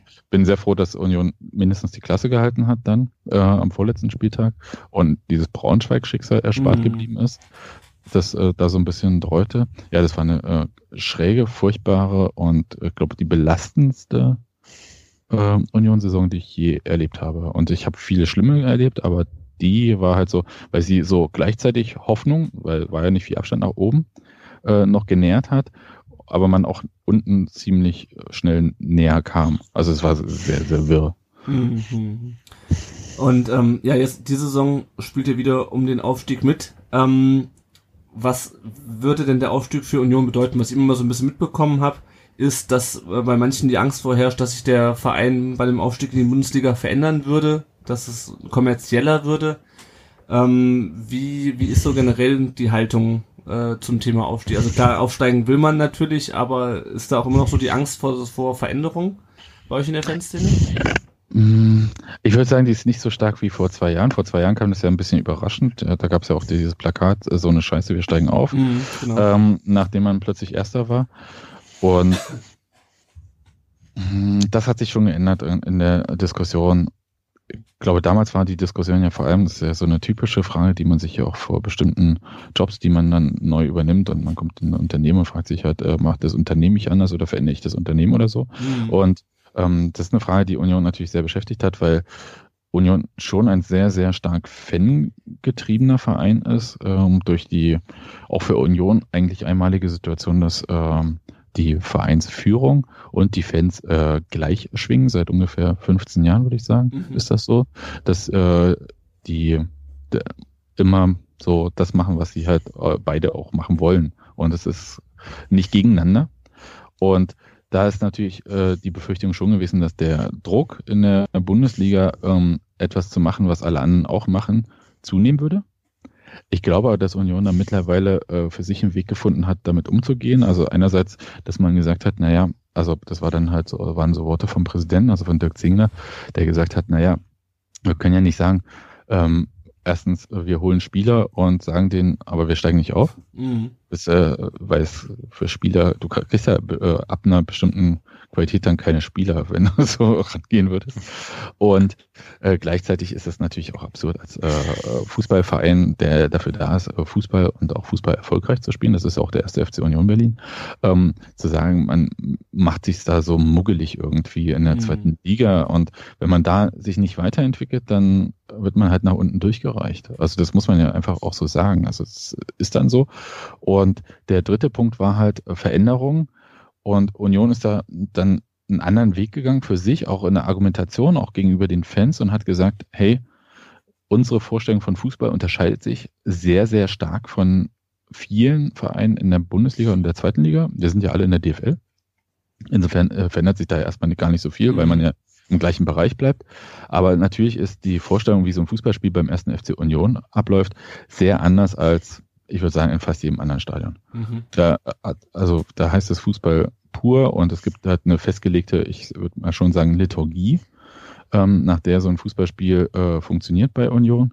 Und da gibt's halt natürlich während des Spiels äh, keine Werbung für äh, bei irgendeiner Ecke und da gibt's auch keine Zwischenergebnisse und sonst ein Ding-Dong, was man halt so kennt, ja. Also ihr wisst ja, was ich meine. Mhm. Und ähm, das gibt's alles nicht, weil man sagt, hey, die Leute sind hier im Stadion, um dieses verdammte Fußballspiel zu sehen und wir veranstalten dieses Spiel für die Leute im Stadion. Das ist halt natürlich auch so das Grundcredo ähm, des Präsidenten, der sagt, in erster Linie machen wir Fußball für die Leute, die zu uns ins Stadion kommen.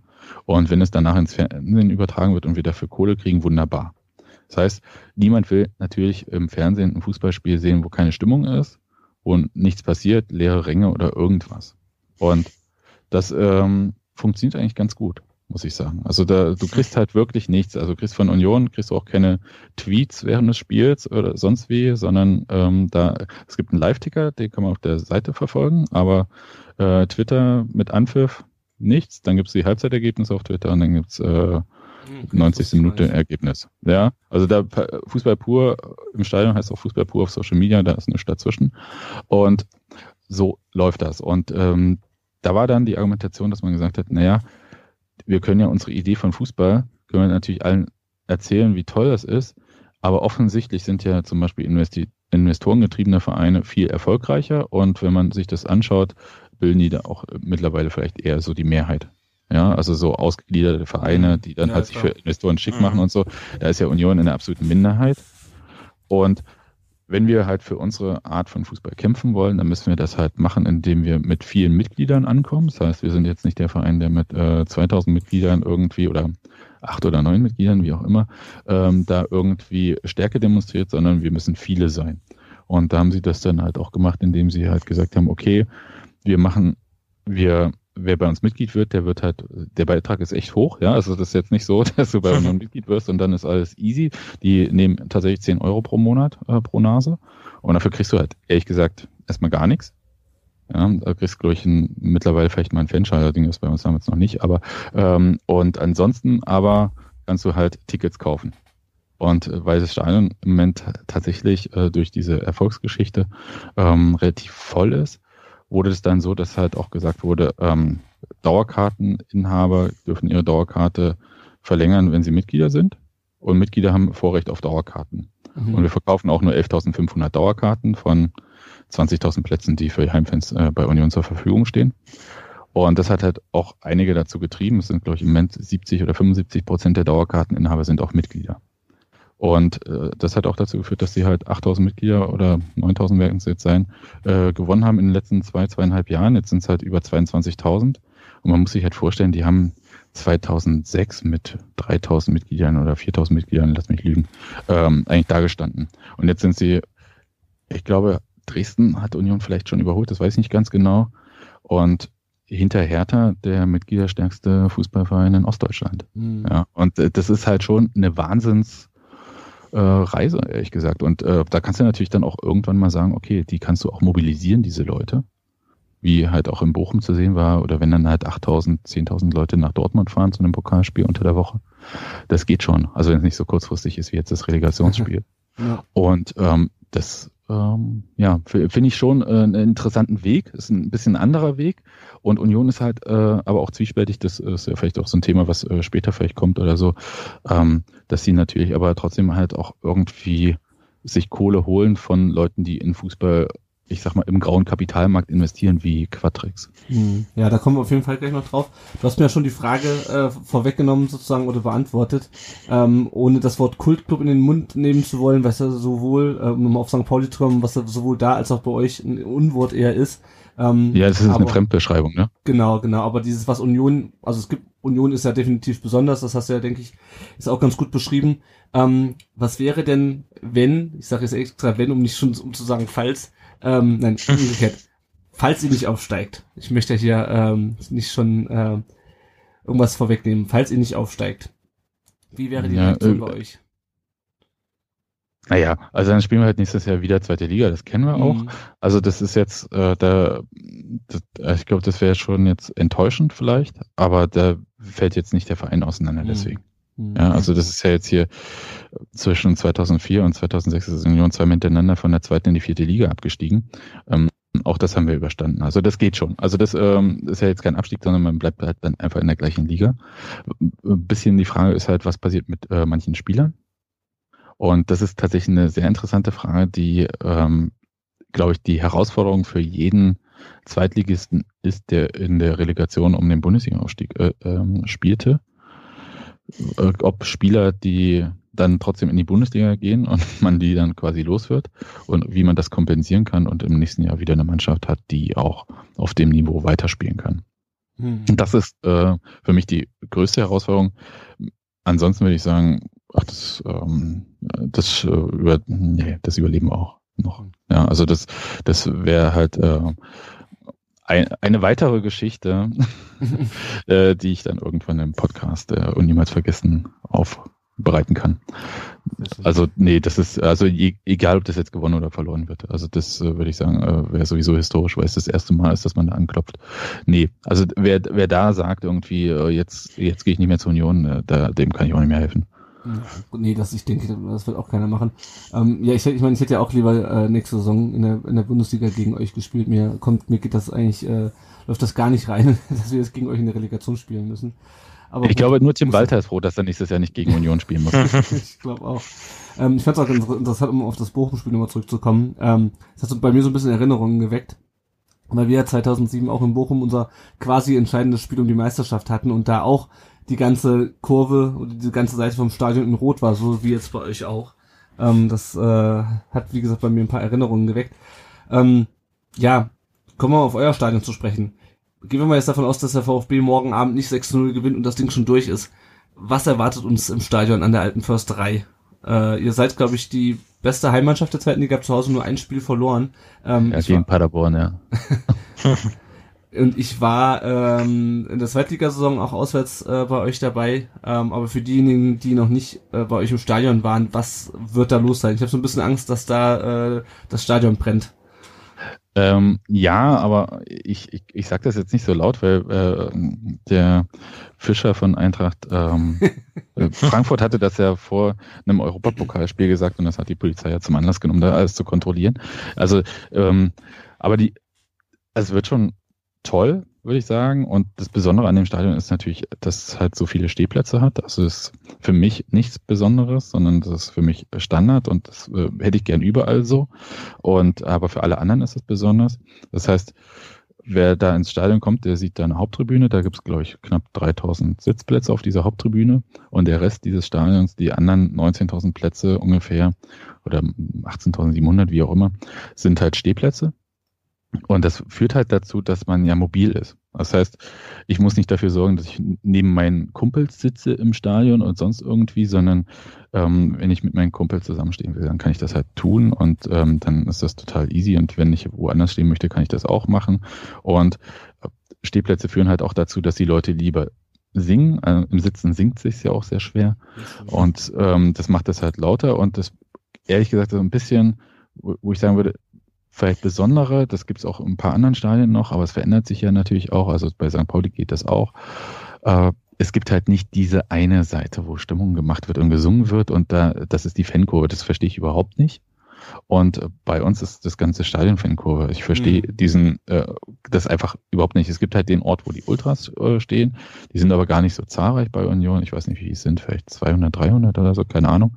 Äh, Zähle ich nicht durch. Ist mir auch jetzt nicht so wichtig. Die machen da ihr Ding und äh, Stimmung und aber die Gegengerade singt halt auch. Es gibt halt Wechselgesänge zwischen der Gegengeraden und ähm, der Ultraseite. Es gibt halt, wenn die Ultras in irgendeinen Singsang ähm, sich verlieren, man kennt das ja, äh, dann gibt's auch mal Reaktionen von der Gegengerade und die ist dann halt so, dass dann halt äh, was Eigenes angestimmt wird und die übernehmen das dann halt mit äh, auf der Ultraseite. Und das ist halt schon ziemlich cool.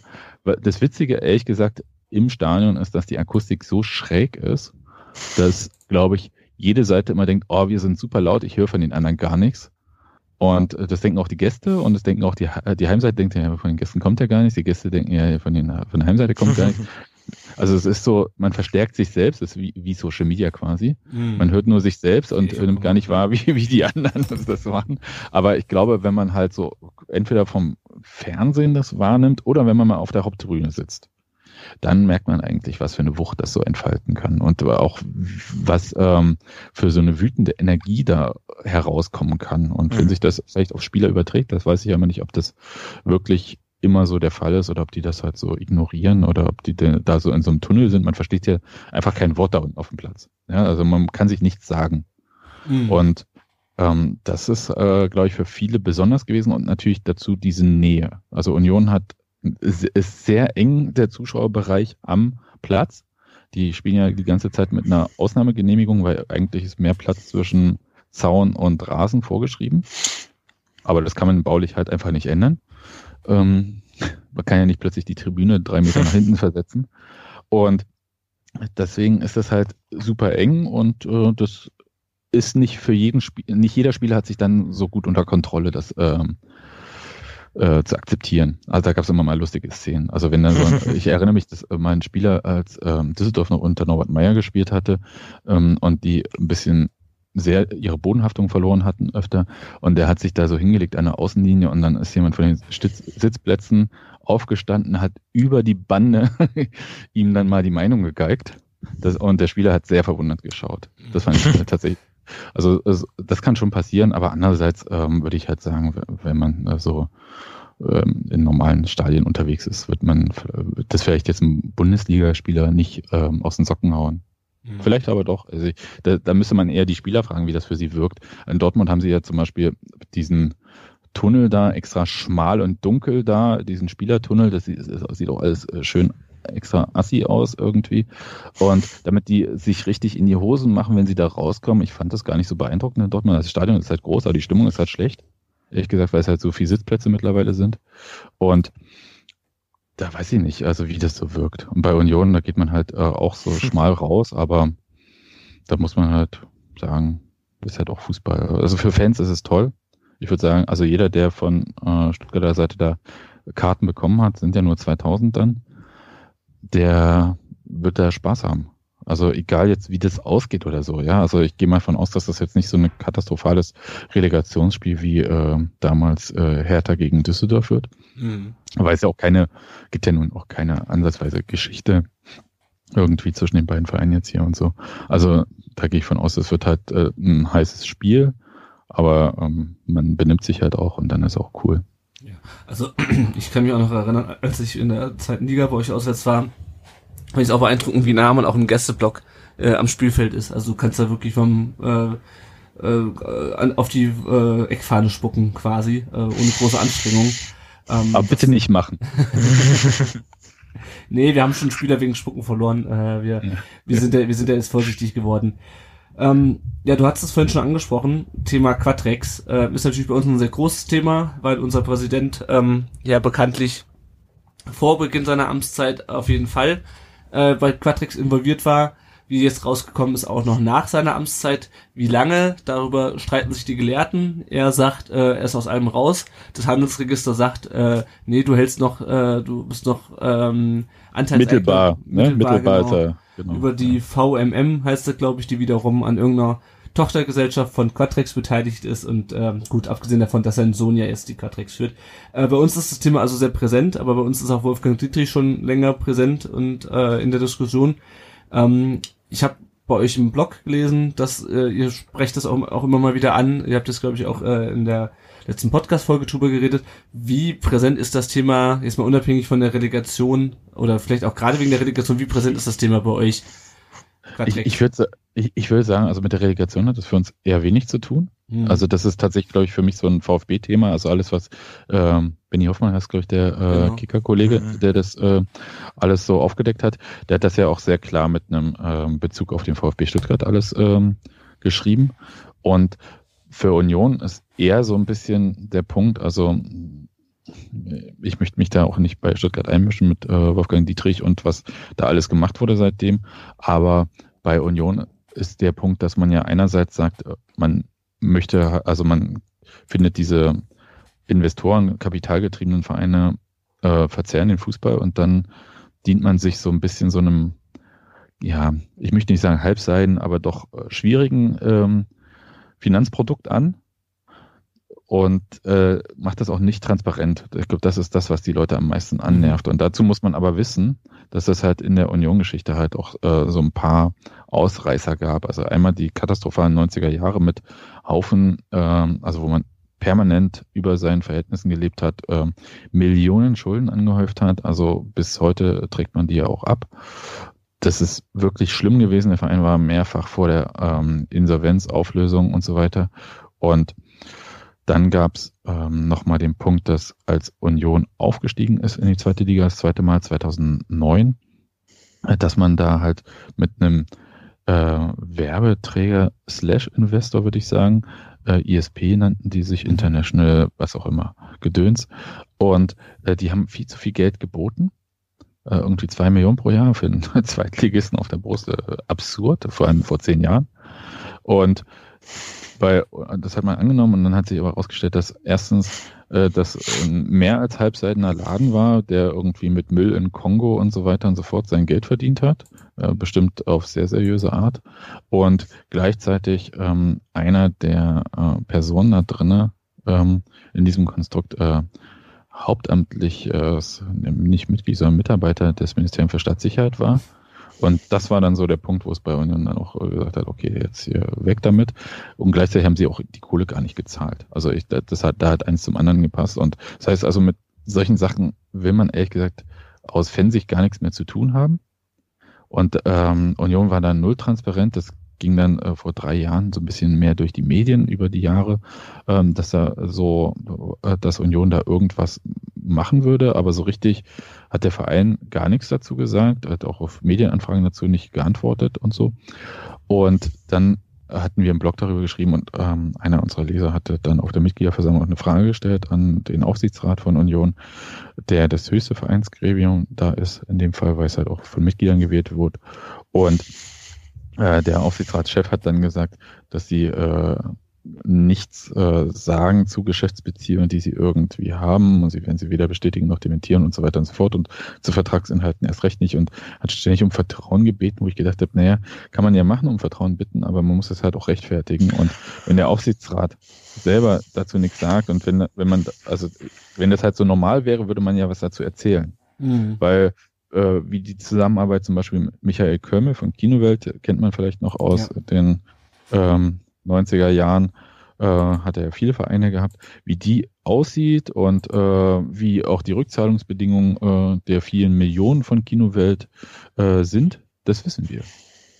Und ähm, da hat Union gar nichts. Das wissen wir ehrlich gesagt erst durch äh, Benny Hoffmanns Artikel, ehrlich gesagt mit diesen absurden Renditeversprechen. Also mhm. tut mir leid, also wenn mir jemand mit zweistelligen Renditeversprechen kommt, da muss ich äh, da geht da ganz stark der Grützedetektor an. Ja, also mhm. das, äh, da muss man ja sehr, sehr vorsichtig sein. Jedenfalls als normalsterblicher Mensch. Äh, Im Profifußball mag das halt, äh, so als Wette auf die Zukunft vielleicht auch funktionieren und so weiter. Da gibt es ja tausend Wege, wie man noch zusätzlich Geld erlösen kann. Ähm, Union ist aber natürlich da auch in einer interessanten Lage gerade. Also sie sind ähm, schweinemäßig interessant, ehrlich gesagt. Das muss man schon sagen. Also, weil sie halt so, auch wenn man das jetzt bei Union nicht so gerne hört, also jedenfalls als Fan hört man es nicht so gern, aber sie sind halt, sie, sie stehen halt ja für etwas. Ja. Mhm. Also im Vergleich, und ich meine das nicht böse, ich äh, kenne, äh, ich, ich äh, stehe Hertha BSC zum Beispiel äh, total normal gegenüber, aber im Vergleich zum Beispiel zu Hertha BSC ja, oder zum FC Augsburg oder FSV Mainz 05, was auch immer. Ja, steht ja Union für irgendwas. Also jeder äh, kann mit Union in der Bundesliga oder in der zweiten Liga weiß mit Union was anzufangen und weiß, wofür die irgendwie stehen. Und ähm, äh, was die da auch machen und so weiter und so fort. Und das ist natürlich interessant und ähm, die haben sich da auch entwickelt und Union ist in der Situation natürlich, dass sie halt, dadurch, dass sie so lange in der zweiten Liga jetzt sind, also zehn Jahre jetzt am Stück, dass sie halt äh, nicht mehr Fernsehgelder erlösen können.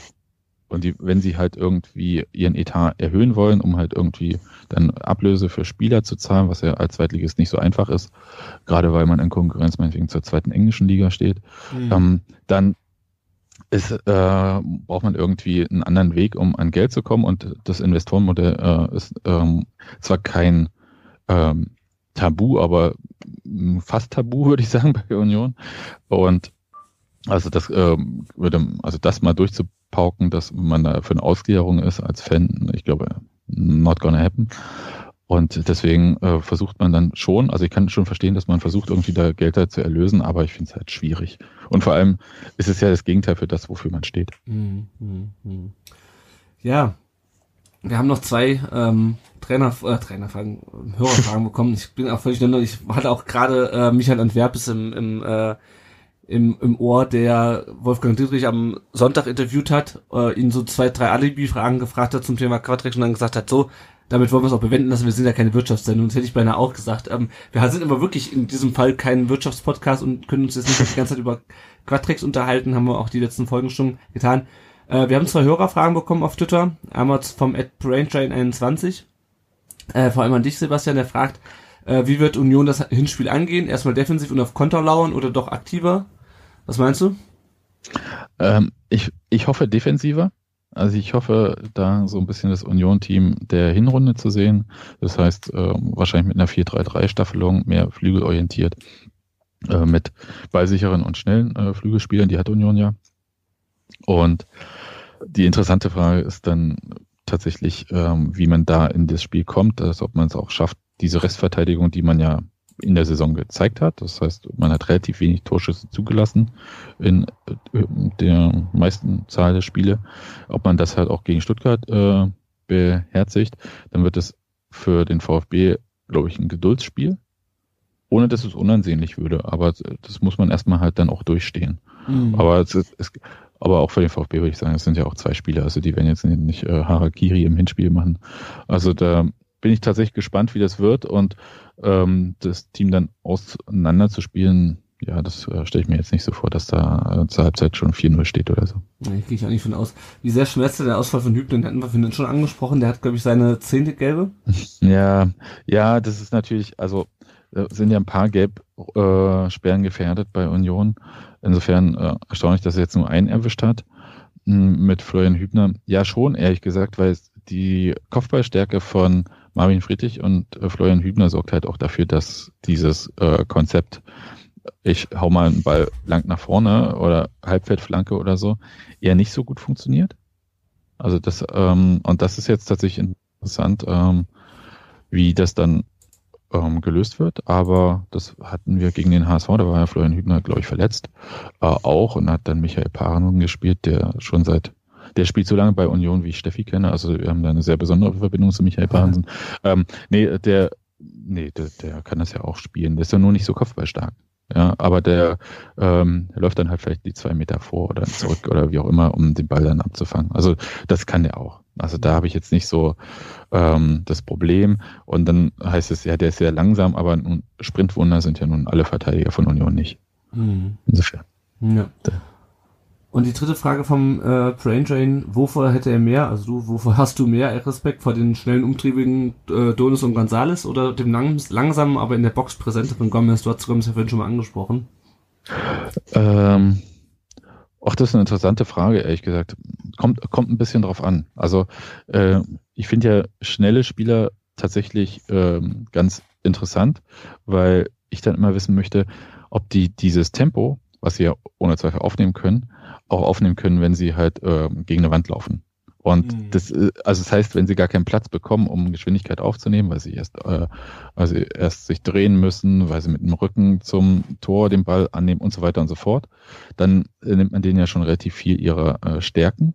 Und da ist halt die Frage für mich ehrlich gesagt, ob äh, Stuttgart ein Passspiel aufziehen kann, was äh, einen Zweitligisten dann halt auch aus der Ordnung bringt dann würde ich sagen, dann wird es tatsächlich äh, interessant für Stuttgart und äh, weniger interessant für Union. Und ähm, ja, Gomez kann ich, kann ich schlecht beurteilen. Also ich, der, ich glaube, dem macht man nichts mehr vor. Mhm. Und der kann mit Druck vor allem sehr gut. Und mhm. äh, das ist vielleicht viel, viel wichtiger in diesen zwei Partien als irgendwie, ob er jetzt langsam ist und es ist ja auch äh, sehr relativ langsam, ja. Also das, ähm, der ist ja nicht so, dass er da im Rollstuhl irgendwie darüber tapert irgendwie. Also, nee, nee. Also de, das ist schon ein guter Spieler und der weiß dann auch, wo er im Zweifelsfall stehen muss oder ob er da jemand nochmal schnell einen Schubs gibt und äh, der wird aber nicht so gesehen. Also bin mal gespannt. Mhm. Ja, Nick, was meinst du, wie ähm, Nico Willig morgen beginnen wird? Eher mit Gomez oder eher mit Donis und Gonzales? Also ich tendiere tatsächlich mehr zu Donis und Gonzales und Gomez erstmal auf der Bank, so wie es auch in den letzten Spielen war. Aufgrund der Kopfballstärke der Unioner Innenverteidiger würde ich aber tippen, dass es eventuell im Rückspiel zu Gomez in der Startelf kommt. Aber ich denke, da ist will ich auch sehr flexibel und muss auch flexibel sein. Aber morgen wird er mit Donis und Gonzales starten. Mhm. Würde ich auch vermuten. Meine Tendenz. Ja. So, aber er hat uns ja jetzt schon mal ein paar Mal überrascht. Deswegen schwer zu sagen. Er lässt ja. sich da ja auch nicht in die Karten gucken. Ja, das ähm, beantwortet ihm ja schon ein bisschen die Frage vom äh, Frank, Ed Frank Teufel auf Twitter, äh, der uns gefragt hat, das komplett, letzte komplette Spiel von Union, das ich gesehen habe, war noch unter Keller. Wie erwartet die Union in den Duellen? Äh, da haben wir, glaube ich, schon ein bisschen drüber gesprochen. Schlüsselspieler hatten wir auch schon so ein bisschen. Ja. Welchen, ja. welchen Matchplan würdet ihr ausgeben? Äh, also ich denke mal jetzt für, für den VfB. Ähm, also es ist das Hinspiel, es ist zu Hause, es macht ke sicherlich keinen Sinn, komplett gleich all-in zu gehen und versuchen, möglichst schnell dann 3 zu 0 rauszuschießen. Ähm, ich kann mir auch gut vorstellen, Janik, wie du gesagt hast, dass es so ähnlich laufen wird wie gegen Wolfsburg, dass man vor allem sucht, versucht, sich hinten zu stabilisieren, hinten stabil zu stehen und dann ähm, daraus dann versuchen, ähm, mit Donis und Gonzales äh, vernünftig vors Tor zu kommen. Ähm, Richtig. Und da muss ja. man halt gucken, wie es läuft und im Zweifelsfall bringt es dann halt doch noch irgendwie Gomez und versucht ja. dem mit seiner Erfahrung und seiner äh, doch immer noch vorhandenen individuellen Klasse da irgendwie irgendwie einzusetzen. Ja. definitiv. Kompakt stehen, flexibel sein, vielleicht auch mal einen Seitenwechsel wagen. Dann kann man. Ich glaube, das ist vielversprechend. Also wenn man das hinbekommt, irgendwie mit äh, so vielleicht ein paar Diagonalbällen, äh, Seitenwechsel, ich glaube, damit kriegt man Zweitligisten vielleicht dann eher. Aber muss man halt auch schaffen. Ja, richtig, genau. Das ist so wie gesagt, das ähm, muss man dann halt auf den Platz bringen, ja. Ja. Ja, vielleicht nochmal ganz kurz zur Kartensituation, bevor ich dann nochmal final abfragen will, wie ihr euch so fühlt und wie ihr das morgen seht. Ähm, das Heimspiel ist ausverkauft, morgen. Ähm, das Public Viewing äh, am Montag ist ausverkauft. Mhm. Was mich ein bisschen gewundert hat, Sebastian, ist, äh, das hat es, glaube ich, im Vorgespräch schon angesprochen, heute kam die Meldung vom VfB nur an die Mitglieder, dass nochmal 1400 Karten im Block 55, das ist, glaube ich, der direkt neben der, mhm. äh, neben dem Gästeblock, dass die äh, zurückgekommen sind, äh, hat mich im ersten Moment ein bisschen überrascht, weil ich dachte irgendwie 7000 Leute in Bochum am Sonntag, da werden doch mit Sicherheit auch äh, alle verfügbaren Karten in Stuttgart weg sein. Was meinst du, warum da noch Karten zurückgekommen sind? Ja, also also nicht jeder hat einen Arbeitgeber wie ich, äh, mhm. bei dem man auch am Montag einen Urlaubsantrag für Donnerstag und Freitag abgeben kann und der wird genehmigt. Das ist tatsächlich eine Schwierigkeit und die Anreise ist echt komplex. Also ich habe so Bahntickets versucht und die Bahn ist da schon so ein bisschen idiotisch, was ihr Buchungssystem betrifft. Mhm. Also immer wenn ich dann gebucht habe, hieß es, nee, die Karte steht nicht mehr zur Verfügung, ich dachte so, what? Und zwar dann halt irgendwie ganz schnell 50, 70 Euro teurer pro Strecke. Und das war schon schwierig. Ähm, Sonderzug gibt's halt, äh, aber alles, alles nicht günstig. Man muss äh, im Zelt zwar übernachten oder sich halt äh, zwei Urlaubstage auf jeden Fall reinziehen und so. Also super schlechte Anstoßzeit, ganz ehrlich. Für 2030 mhm. äh, Donnerstag, man weiß ab Sonntagabend Bescheid, dass das ist. Ähm, komplex. Also ich habe ein Bochum Kind mitgehabt, mein großes. Mhm. Das ging jetzt nicht. Also der hätte zwar Bock gehabt, da der schreibt auch noch eine Arbeit morgen. Ähm, ja, aber äh, da ist halt auch die Schulpflicht davor. Es sind ja auch keine Ferien. Also es ist alles. Und ich meine, euch trifft es ja im Umkehrschluss auch. Ja, ja 2030 am Montag ja. nach Berlin. Strecke ist ja nun äh, egal, ob äh, die eine oder andere Richtung genauso weit.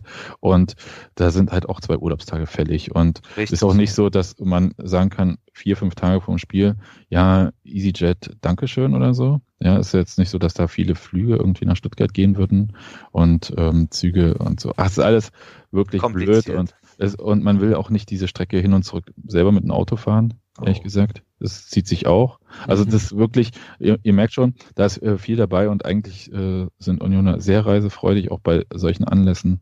Aber so, das war, also da möchte ich jetzt mal ganz ja. doll sagen, das ist echt Dreck. Ja, also da kann man das nicht am Wochenende legen. Äh, scheiß auf äh, Pokalfinale oder so und äh, Champions League Finale oder so, dann macht man halt die Relegation Samstag, Sonntag und Rückspiel auch Samstag, Sonntag und gut ist. Ja, das habe ich, ich nämlich auch gedacht, ja. Das finde ich so, ehrlich gesagt, finde ich das äh, eine bodenlose Frechheit. Und das bringt uns ja zu dieser Geschichte, für wen wird der Fußball da veranstaltet? Und in dem Fall sicher nicht für die Leute, die ins Stadion gehen. Ja, Oder man sagt ja, die gehen sowieso ins Stadion. Ja, sondern für die Leute, die wahrscheinlich äh, die äh, Eurosport abonniert haben. Ja. Genau. Ja, habe ich habe ich auch. Möchte ich jetzt äh, möchte ich jetzt nicht äh, so. Ich will ich will jetzt nicht haten und äh, beide Stadien sind ja ausverkauft. Also kann man natürlich aus äh, der Sicht äh, der Leute, die äh, dieses Paket äh, da verkauft haben, natürlich auch sagen, alles richtig gemacht. Aber es ist halt im Einzelfall wirklich schlimm. Karten waren an sich aber äh, schnell weg, so was so an guten Karten war. Jetzt äh, auch jetzt heute ging der Vorverkauf bei Union los für das äh, Rückspiel. Das heißt, äh, zuerst konnten die Dauerkarteninhaber ja am Montag schon ihre Karten holen, die 11.500. Und dann sind jetzt nochmal, weiß ich nicht, wie viel paar tausend normal an Mitglieder ohne Dauerkarte losgegangen.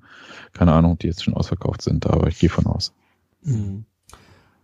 Ja, und ich meine, der Gästeblock ist ja trotzdem voll. Also so, so ja. ist es ja nicht, ne? Das ist, als, als ob da mhm. keiner mitfahren würde.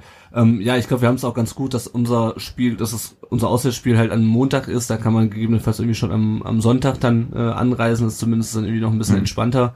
Ähm, ich werde dann wahrscheinlich auch, also wir waren ja voll, äh, abgesehen davon, dass wir vor zwei Wochen erst in Berlin waren oder, oder vor drei bei, äh, bei der Hertha.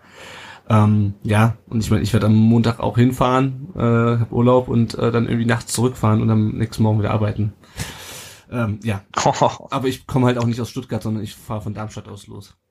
Ja. ja, ist trotzdem eine Strecke. Ja, ja, auf ah. jeden Fall. Ja, also Respekt an alle, die das irgendwie machen. Ich kann sagen, dass ich zum Hinspiel, also zum Rückspiel äh, mit der gesamten Familie, also auch mit beiden Kindern im Stadion sein werde. Da ist mir auch egal, nächsten Tag mit der Schule. da müssen die Kinder dann auch mal durch. Ja. Das Einzige, was ich, mir, was ich noch nicht so bedacht habe, war, was mache ich eigentlich, wenn Union wirklich aufsteigt und wir dann feiern wollen und mit den, nee, egal. Also es ist irgendwas fällt mir dann schon ein.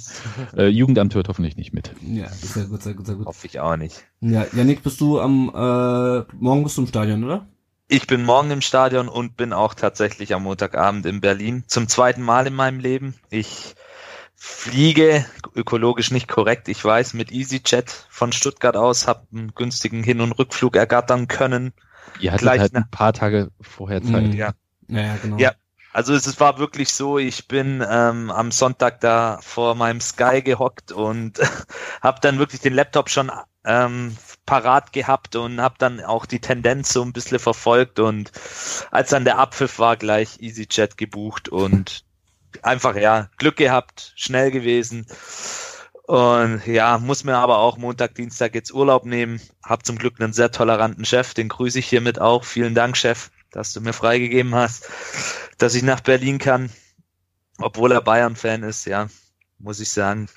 Ja. Coole Sache. Und ich freue mich auch schon.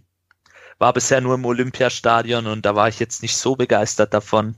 Nee, das ist, äh, das, also gerade das letzte Spiel, das war ein bisschen trostlos, irgendwie mit 40.000 in dieser riesigen Schüssel. Ähm, Mhm. Ja, Thema Karten.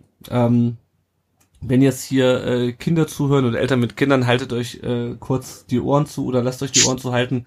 Äh, ich möchte nämlich an dieser Stelle nochmal ein ganz herzliches Fickt euch loswerden an diejenigen Leute, die sich innerhalb von vier Stunden, äh, als die Karten ja alle verkauft waren, diese Karten gesichert haben und sie zwei Minuten später bei eBay reingestellt haben oder bei Vian äh, Gogo für irgendwie 400 Euro. Äh, es gehört natürlich auch immer zwei dazu, auch der, der es kauft.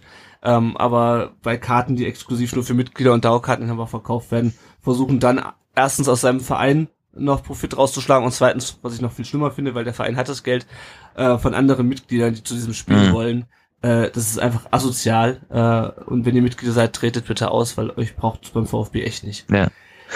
Im Umkehrschluss möchte ich da auch noch sagen, es gab einige, die ihre Karten zu Fernpreisen zum Originalpreis angeboten haben, an die, ja, ein recht herzliches Dankeschön. Ja, Das, ist auch das noch. ist ja auch okay. Nur halt die Ja. Leute, die, äh, die nur gekauft Nee. haben, um damit äh, nochmal ein paar hundert Euro zu verdienen. Äh, Nee. ist, ist, das, Gebe ich dir voll und ganz recht, gebe ich dir voll und Ja. ganz recht. Das geht überhaupt nicht. Ich möchte ja betonen, dass der Torhüter von Union ein paar Karten zu viel geordert hatte, also sowohl für das Spiel in Bochum als auch jetzt irgendwie Mhm. und ähm, die einfach auf Twitter angeboten hat zum normalen Preis. Sehr geht. cool. Geht sehr ja, ne? ja, Aber vielleicht genau. hat das auch er. Ähm, Ja. ja, Geht gar nicht. das, das haben wir, das Thema Relegation, fast schon vorbesprochen. Nochmal ganz kurz, was äh, ist euer Gefühl ähm, für, für die Spiele? Sebastian, sag mal, was meinst du, wie es wie, es ausgeht? Oh Gott, frag mich nicht nach Gefühlen jetzt. Ja. Also die Hoffnung ist ja immer noch drin. Ja, also das, ähm, ich, ich kann überhaupt nichts sagen über die Ergebnisse. Also mein Wunsch wäre tatsächlich ein 1 zu 1 im Hinspiel und ein 2-1 im Rückspiel für Union. Aber ähm, merkst du jetzt auch schon so, wie ich das jetzt sage. Das kann ja dann halt auch so sein, dass es dann ein 1-1 im Hinspiel und ein 2-2 im Rückspiel wird. Dann wird man ja trotzdem, ist man ja trotzdem raus. Also ich, ich, hoffe, dass ähm, wie das emotional diese Achterbahnfahrt, die uns da erwarten wird, dass wir das irgendwie alle gemeinsam halbwegs vernünftig durchstehen.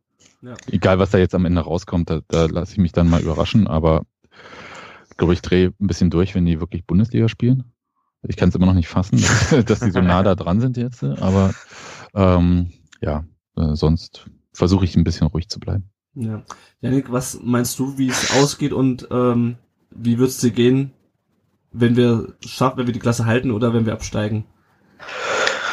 Ha, Ja, mir geht's auch ähnlich. Die Gefühle sind so ein bisschen gemischt, obwohl wir ja überall so ein bisschen als der große Favorit hingestellt werden. Erhöht den Druck. Ich glaube, das Hinspiel geht morgen 2 zu 0 aus, ein hart erkämpftes 2 zu 0 gegen starke Unioner. Und das Rückspiel, ah, ein hart erkämpftes 1 zu 2. Also zwei Siege, sagst du? Zwei Siege sage ich, ja, aber sehr, sehr knapp, sehr, sehr schwer Hm. alles. Und wie wird's mir gehen? Klar, wenn wir es schaffen, bin ich im ersten Moment froh, freue mich auch. Aber ich werde jetzt nicht ähm, die große Abrissparty hier in Stuttgart starten dann oder ein Autokorso durch meine Heimatstadt veranstalten. Ähm, das sicherlich nicht, aber ich werde sehr, sehr erleichtert und froh sein, dass diese wirklich historisch schlechte Saison dann noch ein einigermaßen versöhnliches Ende gefunden hat und werde dann wahrscheinlich auch wieder die Resthoffnung hegen, dass man ähnlich wie es Eintracht Frankfurt ergangen ist aus dieser Relegation oder auch jetzt den Wolfsburgern ähm, mit neuer Kraft in eine neue erfolgreiche Zukunft startet. Und ja, wenn der Supergau passieren sollte und wir verlieren, da möchte ich jetzt ehrlich gesagt nicht dran denken, aber ich glaube, dann bin ich im, bin ich sehr, sehr, sehr, sehr, sehr traurig und werde wahrscheinlich einige Zeit für meine Mitmenschen unausstehlich sein. Ja, also ja.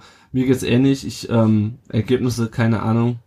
Ich glaube, es werden zwei, es werden zwei enge aber das sind sich, das sind sich glaube ich alle einig. Ähm, ja, und wie du es auch sagst, also wenn wir drin bleiben, dann ist es halt Erleichterung, dass es halt nochmal gut gegangen ist. Auch ein bisschen Wut auf die, oder Ärger auf die Mannschaft, ähm, dass wir schon wieder in so einer Scheißsituation sind. Also nicht nur die Mannschaft, da hängt noch ganz, viel, ganz viele äh, Personen mehr im Verein dran. Und ich habe neulich nochmal drüber nachgedacht, ich glaube, wenn wir absteigen, ich glaube 2016 war ein größerer Schock für mich, weil es halt der erste Abstieg war. Ähm, es wäre immer noch sau ärgerlich und äh, es wird ganz viel kaputt machen wieder im Verein, sportlich, wirtschaftlich, so generell. Ähm, aber ich glaube, es wäre nicht mehr so der Schock wie, wie vor zwei Jahren. Mhm. Ähm, aber ich habe natürlich auch überhaupt keinen Bock drauf. Und ähm, ja, da würde ich, damit würde ich sagen. Würde viel, viel auseinanderbrechen. Ja, ja, ja auf jeden Fall. Ähm, und ähm, ich hoffe einfach, dass wir da nochmal dem äh, Abstieg von der Schippe springen, äh, auch wenn wir es eigentlich nach der Saison nicht verdient haben. Ähm, aber ich bin auch dann einfach froh, wenn die Saison rum ist. Ähm, weil ich, also es nervt einfach nur noch hart gerade. Ich habe auch eigentlich überhaupt keinen Bock auf Relegation. Also klar freue ich mich alte Försterei und so, alles schön und gut und ähm, Spiele, in denen es wirklich um alles oder nichts geht, sind natürlich auch immer schon interessant. Aber aber nicht für einen eigenen Verein, bitte. Nicht für einen eigenen Verein, nee. genau, mhm. genau. Ja. Gut, ich denke mal, das war ein gutes Schlusswort. Ähm, wir gucken uns noch ein paar äh, weitere Themen rund um Brustring an. Ich mach's ganz schnell. Die Nachwuchsmannschaften der VfB 2 hat das geschafft, was der VfB 1 vermeiden will. Er ist nämlich abgestiegen, hat 0 zu 2 in Frankfurt verloren und damit war dann der Abstieg besiegelt in die Oberliga Baden-Württemberg. Zum Abschluss gab es dann noch ein 3 zu 1 gegen Worms. Ähm, Im Anschluss haben dann direkt zwei Spieler auch den Verein verlassen. Benedikt dos Santos spielt jetzt nächste Saison bei Waldhof Mannheim und Florian Kastenmeier wechselt zu Fortuna Düsseldorf. Der war Torwart bei der zweiten Mannschaft. Die A-Jugend hat, äh, das wisst ihr ja schon aus der letzten Folge und wenn ihr es sowieso verfolgt, wesentlich äh, positivere Aussichten. Die haben äh, im Hinspiel äh, ums, im Halbfinale um die deutsche Meisterschaft 0 zu 0 gespielt gegen Wolfsburg und haben dann am Montag 3 zu 2 im Elfmeterschießen gewonnen. Und am 2.6. steigt dann in Groß Asbach das Finale und die deutsche Meisterschaft gegen Borussia Dortmund. Ähm, ich weiß ehrlich gesagt nicht, ob das Groß Asbach ist, weil es ein Heimspiel für die sein soll, weil es ist ja, glaube ich, nur ein Spiel. Mhm. Ähm, und ob dann, weil die haben ja schon das Spiel gegen Wolfsburg in Groß Asbach äh, gespielt, ähm, oder ob das jetzt ein zufällig ausgewählter Finalort ist, das weiß ich ehrlich gesagt nicht. Zufällig ausgewählt beim DFB. Äh, war das nicht früher immer vor dem Pokalfinale in Berlin, dieses A-Jugend-Meisterschaftsfinale? Ja. Pokalfinale. Ja, genau. Und das, das gibt so. ja das, das gibt ja das A-Jugend-Pokalfinale, da steht unsere so. A-Jugend auch drin gegen äh, Leipzig. Das, mhm. Und das ist am 24. Das ist jetzt am Freitag, wenn ich es richtig in Erinnerung habe. Weil Samstag ist ja DFB-Pokal und Freitag ist das A-Jugendfinale. Ja, das genau. heißt, äh, unsere A-Jugend könnte dieses Jahr das Double holen. Ähm, ja. Schauen wir mal, wir drücken die Daumen. Ich finde es auf jeden Fall stark, dass wir überhaupt mal wieder mit der A-Jugend im Finale stehen. Ähm, und wäre natürlich schön, wenn wir, ich glaube, die letzte Meisterschaft war 2005, wenn wir da unseren Rekordmeisterstatus ausbauen könnten. Das wird, glaube ich, ganz egal, äh, ganz unabhängig davon, wie die Relegation ausgeht, wird das dem ganzen Verein, glaube ich, gut tun. Ähm, ja. Die B-Jugend, äh, da ist die Saison quasi rum. Die haben jetzt noch zwei Spiele gegen Nürnberg und Mainz, aber können bestenfalls noch Fünfter werden. Das heißt, das Ding ist durch. Ähm, was noch nicht ganz durch ist, ist die Nachfolge von Thomas Hitzelsberger äh, im Vereinspräsidium. Da hat der Verein jetzt zwei Kandidaten vorgestellt. Zum einen Werner Gass. Ich weiß nicht, Janik, hat dir der Name vorher schon mal was gesagt? Nein, tatsächlich nicht. Ich habe dann bei meinem Vater nachgefragt, seines Zeichens schon länger VfB-Fan als wie ich, logischerweise. Und er kannte ihn von früher. Okay. Ex-Spieler. Ja, war, war Spieler früher, ist glaube ich aufgestiegen. Ähm, mh, 75 genau. dann mit der Mannschaft. Nee, nee 76 sind wir aufgestiegen. Ähm, und hat dann aber nicht mehr so viel gespielt. Der andere ist Rainer Mutschler. Ähm, den kennt man vor allem von der Ausgliederung. Marketingmensch, ne? Genau, Marketingmensch. was ich noch gelesen habe und das nur am Rande, er war früher auch ähm, Ski-Nationaltrainer und irgendwer hat bei Twitter einen Artikel ausgegraben, wo er wohl damals als Trainer ähm, eine Athletin sexuell belästigt haben soll. Es waren die frühen 90er und man kann sich vorstellen, wie das dann auch im Verband ausging. Ähm, ich kriege es nicht mehr ganz zusammen. Die hat auf jeden Fall dann ihre Karriere beendet, beziehungsweise wurde so ein bisschen unter Druck gesetzt nach dem Motto, ähm, jetzt nimm die Vorwürfe zurück, ansonsten wirst du bei uns ähm, keinen ähm, ja, keinen Skisprung mehr machen, glaube ich, oder nicht mehr nicht mehr eingesetzt. Keine Ahnung, hm. das nur am Rande. Ich habe es auf Twitter gesehen, sollte man vielleicht doch trotzdem einfach wissen. Ähm, kann sich auch geändert haben, ich weiß es nicht. Äh, hm. Dieser Spiegelartikel existiert auf jeden Fall. Am 14.06. Ähm, könnt ihr euch dann entscheiden, welcher von beiden ähm, da der gewählt werden soll. Ja. Ge gewählt werden soll, genau. Also vielleicht hat Werner Gass auch äh, eine Leiche im Keller sozusagen, ich weiß es nicht, aber oh je. ich fand es jetzt einfach der Vollständigkeit habe doch wichtig, das zu sagen, weil das auf Twitter zwar angesprochen wurde, aber ähm, nicht mehr so richtig ähm, präsent zur, zur Sprache kam. Auch, ja. Genau. Ähm, wir haben neuen Trainer für die neue Saison ähm, und wir haben äh, zwei Neuzugänge. Erstmal kurz zum Trainer, das ist Tim Walter, das war jetzt auch keine Überraschung mehr. Wir haben auch am Montag ähm, ihn auf dem Blog ein bisschen vorgestellt, äh, beziehungsweise am, am, am Dienstagmorgen. Ähm, ich habe mit einem äh, Podcaster von 1912 FM von Kiel gesprochen und der Vertikalpass hat mit dem äh, Martin, dem Etnapto FCB, der ihn ja äh, von den Bayern kennt, gesprochen. Beides sehr interessante Texte, wie ich finde. Also meiner natürlich sowieso, aber auch der vom Vertikalpass das Interview. Also ich glaube, mit beiden Texten kriegt man ein ganz gutes, umfassendes Bild. Sebastian, du hast äh, Tim Walter schon angesprochen, der war nach eurem Spiel ähm, nicht so begeistert äh, gegeneinander. Er hat dann irgendwie gesagt, ja, also ich er sei stolz auf seine Mannschaft, dass sie Fußball, ich betone Fußball gespielt hat. Ähm, äh, ja, wie wie hast du ihn, äh, wie hast du Kiel? Äh, ich habe jetzt die Zweitliga wenig verfolgt ähm, die. Wie hast du Kiel so wahrgenommen die Spielweise? Äh, sehr radikal aber ich, ich kann da gar nicht so viel sagen. Also das ist tatsächlich mehr von Tim Walter habe ich auch nicht mitgenommen und äh, der hat da vielleicht jetzt nicht so den ähm, sympathischsten Moment gehabt, den er äh, zweifellos bestimmt hat. Und würde aber sagen, das ist halt einfach ein Trainer, der so seinen Plan verfolgt. Und das ist ja erstmal nicht schlecht.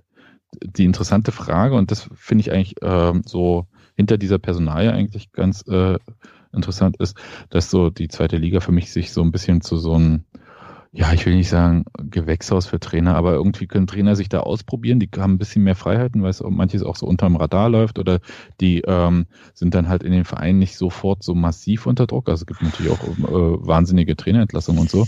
Aber was, was da ausprobiert wird und äh, so an Vielfalt irgendwie, das ist schon beeindruckend und aber ob das halt in der Bundesliga dann so funktioniert und nun ist der VfB Stuttgart ja ich habe ich hab mal vor kurzem ähm, polemisch gesagt, der HSV in Light mhm. gerade. Ja, so, ja, also ja, ähm, was, was so ähm, die Zerrissenheit sagen, ja. Äh, des Vereins betrifft und die Konstanz ähm, auf dem Trainerstuhl und so weiter und so fort und äh, Manager und ach naja, ihr kennt die ganze Geschichte viel besser als ich.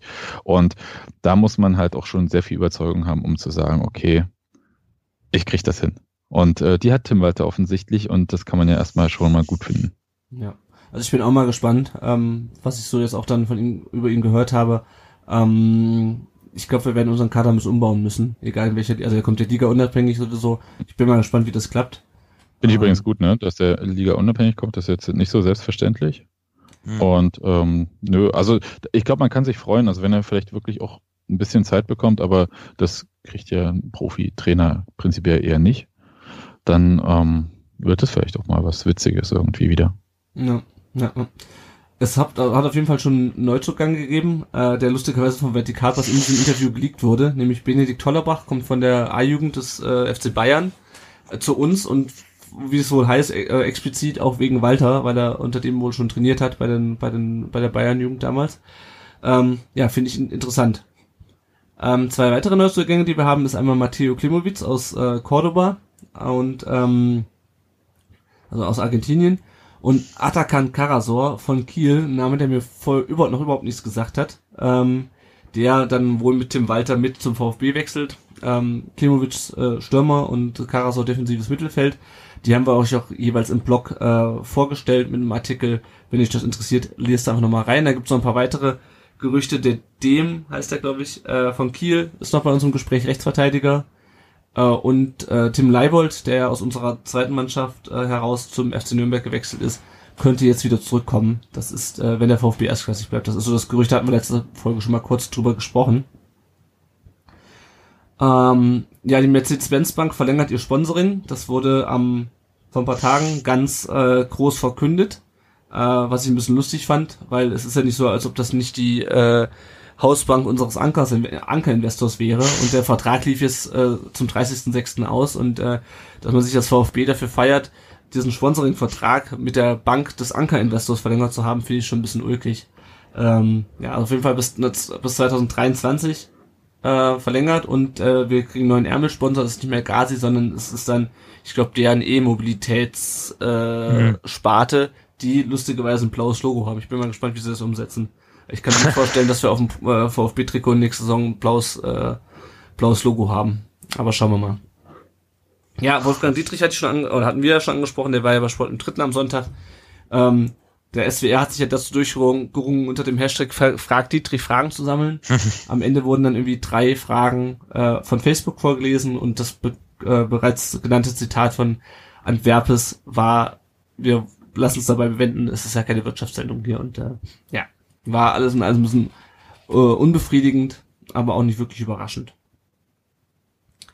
Dann sind wir schon fast fertig eigentlich. Ähm, wenn ihr uns unterstützen wollt, dann könnt ihr das entweder über Patreon oder über PayPal tun. Ähm, das gibt äh, die Möglichkeit, uns dann einen kleinen monatlichen Betrag finanziell zu unterstützen. Äh, wie das genau läuft, das könnt ihr euch auf dem Blog anschauen, auf rundumdenbrustring.de und dann einfach auf rund um den Brustring unterstützen. Wir haben zwei Supporter, die uns, äh, oder Unterstützer, äh, die uns äh, monatlich mit fünf Euro unterstützen und sich damit das Recht erkauft haben, ähm, sozusagen in dieser Folge genannt zu werden. Das sind der Matthias und der Christoph. Ich kündige an der Stelle schon mal an, wir werden das zur neuen Saison wahrscheinlich ein bisschen ähm, anders aufstellen. Dann gibt es vielleicht nicht nur eine Nennung hier im Podcast, sondern vielleicht auch äh, Aufkleber oder sowas. Mal schauen. Äh, es wird vielleicht dann ein bisschen attraktiver für euch. Und ähm, ja, wir nutzen das Geld natürlich beispielsweise, um hier ähm, den Webserver zu bezahlen, äh, um die Nachbearbeitung des Podcasts zu bezahlen. Es hilft uns auf jeden Fall. Wir haben heute auch wieder eine Spende über 50 Euro bekommen. Vielen Dank dafür. Neulich kam auch eine Spende über 10 Euro rein über PayPal. Das geht also auch. Ihr müsst uns also nicht monatlich was geben. Es hilft uns auf jeden Fall fair, sehr. Vielen Dank dafür. Dann haben wir noch ein Tippspiel. Das ist, ist damit abgeschlossen, weil die Relegation wird nicht mitgetippt. Da hat gewonnen äh, am Ende doch Prinz Poldi, wo ich mich schon den ganzen, die ganze Saison frage, warum der bei einem äh, VfB-Tippspiel mitmacht. Äh, in letzter Sekunde hat sich. Die Geschichte möchte ich dann aber auch mal irgendwann hören. Ja, wir müssen wir in meinen Podcast einladen äh, in der, in der Wirklich, ja. Ähm, der Phil äh, hat sich im letzten Spieltag noch am Seba vorbei auf Platz 2 geschoben mit 435 Punkten und der Seba mit 3a ist auf Platz 3 mit 430 Punkten. Ähm, ich habe, wo bin ich? Bin auf Platz 74. Ähm, ich habe immerhin doch relativ viel richtig am, am letzten Spieltag. Ähm, nur nicht unser Spiel. Gut, äh, auf jeden Fall herzlichen Glückwunsch an die Gewinner. Ähm, irgendwann gibt es vielleicht für unser Tippspiel auch mal wieder einen Preis. Das haben wir leider dieses Jahr ein bisschen versäumt. Ähm, aber auf jeden Fall wird es auch nächste Saison wieder ein Tippspiel geben. Hoffentlich dann für die erste Liga. Ähm, wenn ihr uns nicht finanziell unterstützen wollt oder könnt, dann freuen wir uns natürlich auch, wenn ihr einfach den Leuten von uns erzählt, äh, den Leuten im Blog, euren Freunden, die VfB-Fans sind, erklärt den Leuten, was Podcast ist, wie man das abonnieren kann. Uns gibt's auf Facebook, auf Twitter, da könnt ihr uns folgen, auf Instagram, ihr könnt unsere Folgen bei Spotify abonnieren und bei YouTube. Wisst ihr vielleicht schon alles, wenn ihr, aber wenn ihr heute das erste Mal zuhört, dann sind wir auch da zu finden. Und ihr könnt uns natürlich auch Sprachnachrichten schicken, wenn ihr das wollt. Äh, dann bauen wir die hier im Podcast ein. Die Nummer findet ihr auch bei uns auf der Webseite. Dann sind wir fast fertig. Ähm, erstmal, Sebastian, vielen Dank, dass du dir heute Abend die Zeit genommen hast. Es ist natürlich doch wieder länger geworden, als ich geplant ja. hatte. Ähm, vielen Dank, dass du dir die Zeit genommen hast. Ich wünsche dir äh, eine gute Anreise nach Stuttgart. Äh, ich hätte jetzt gesagt, du wünschst mir ein tolles Ergebnis, aber so, so weit geht's dann wünsch, nicht. Ne? Ich wünsche dir ein gutes, also wie man das so macht, ich wünsche dir ein gutes Spiel. Ähm, gute, Spiele, ja. gute Spiele, hoffentlich aus meiner Sicht mit dem glücklichen Ende für uns, aber ich denke mal auch, wir sind alle froh, wenn diese beiden Spiele rum ja. sind. ja, ich sage, ich sage mal kurz, äh, danke für die Einladung. Es war sehr nett mit euch und ja, vielleicht sieht man sich ja dann häufiger irgendwann mal. Das wäre schön. Es würde mich freuen, wenn wir irgendwann mal in der gleichen Liga spielen würden. Und zwar in der Sehr ersten Liga. Ich, ich genau. wollte gerade sagen. genau. Ähm, unsere nächste Folge äh, ist eine besondere Folge. Die werden wir nämlich nicht gemeinsam aus aufnehmen, sondern mit den drei anderen VfB-Fan-Podcasts zusammen, dem VfB SDR, wo ja der Daniel schon zu Gast war von Textilvergehen, ähm, der Nachspielzeit vom Ron und dem Brustring Talk. Und zwar wird das die VfB Viererkette sein in der zweiten Auflage. Wir hatten das ja im Winter schon mal gemacht. Jetzt gibt's die zweite Auflage mit dem Rückrunden und vielleicht auch ein bisschen Saisonrückblick.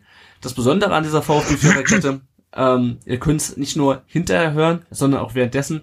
Wir werden den nämlich live und in Farbe aufnehmen am 6. Juni äh, ab 19 Uhr im Fanprojekt Stuttgart. Das befindet sich in der Hauptstädter Straße 41. Ähm, wir freuen uns, wenn ihr da vorbeischaut. Vielleicht kann man auch noch mal das eine oder andere Bier miteinander trinken und hoffentlich den Klassenerhalt ähm, dann begießen. Feiern möchte ich es nicht nennen. Genau, also bis dahin, äh, da sehen wir und hören wir uns dann äh, vielleicht. Und ähm, ansonsten erstmal an dieser Stelle euch allen äh, eine gute Anreise zu den Spielen und ähm, hoffen wir mal, dass es für den VfB gut ausgeht. Ähm, Sebastian kann sich da jetzt wahrscheinlich nicht anschließen, aber äh, auf jeden Fall hoffen wir mal auf gute Spiele mit hoffentlich dem glücklicheren Ende für den VfB und dann eine entspanntere Sommerpause. Die haben wir, glaube ich, alle nötig. Ja, Sebastian, vielen Dank nochmal. Und, Rinjahauen, Rinjahauen aus Berlin. Ich, ich, ich versuche mal so zu Berlinern hier, auch wenn mir das schwerfällt. Sehr schön. Ja, ich bin auch kein Schwab, ich kann auch nicht schwäbeln. Äh, genau, ich glaube, wir beenden es an dieser Stelle. Äh, vielen Dank fürs Zuhören, euch da draußen und ähm, bis dann. Ciao. Macht's Tschüss. gut, ciao.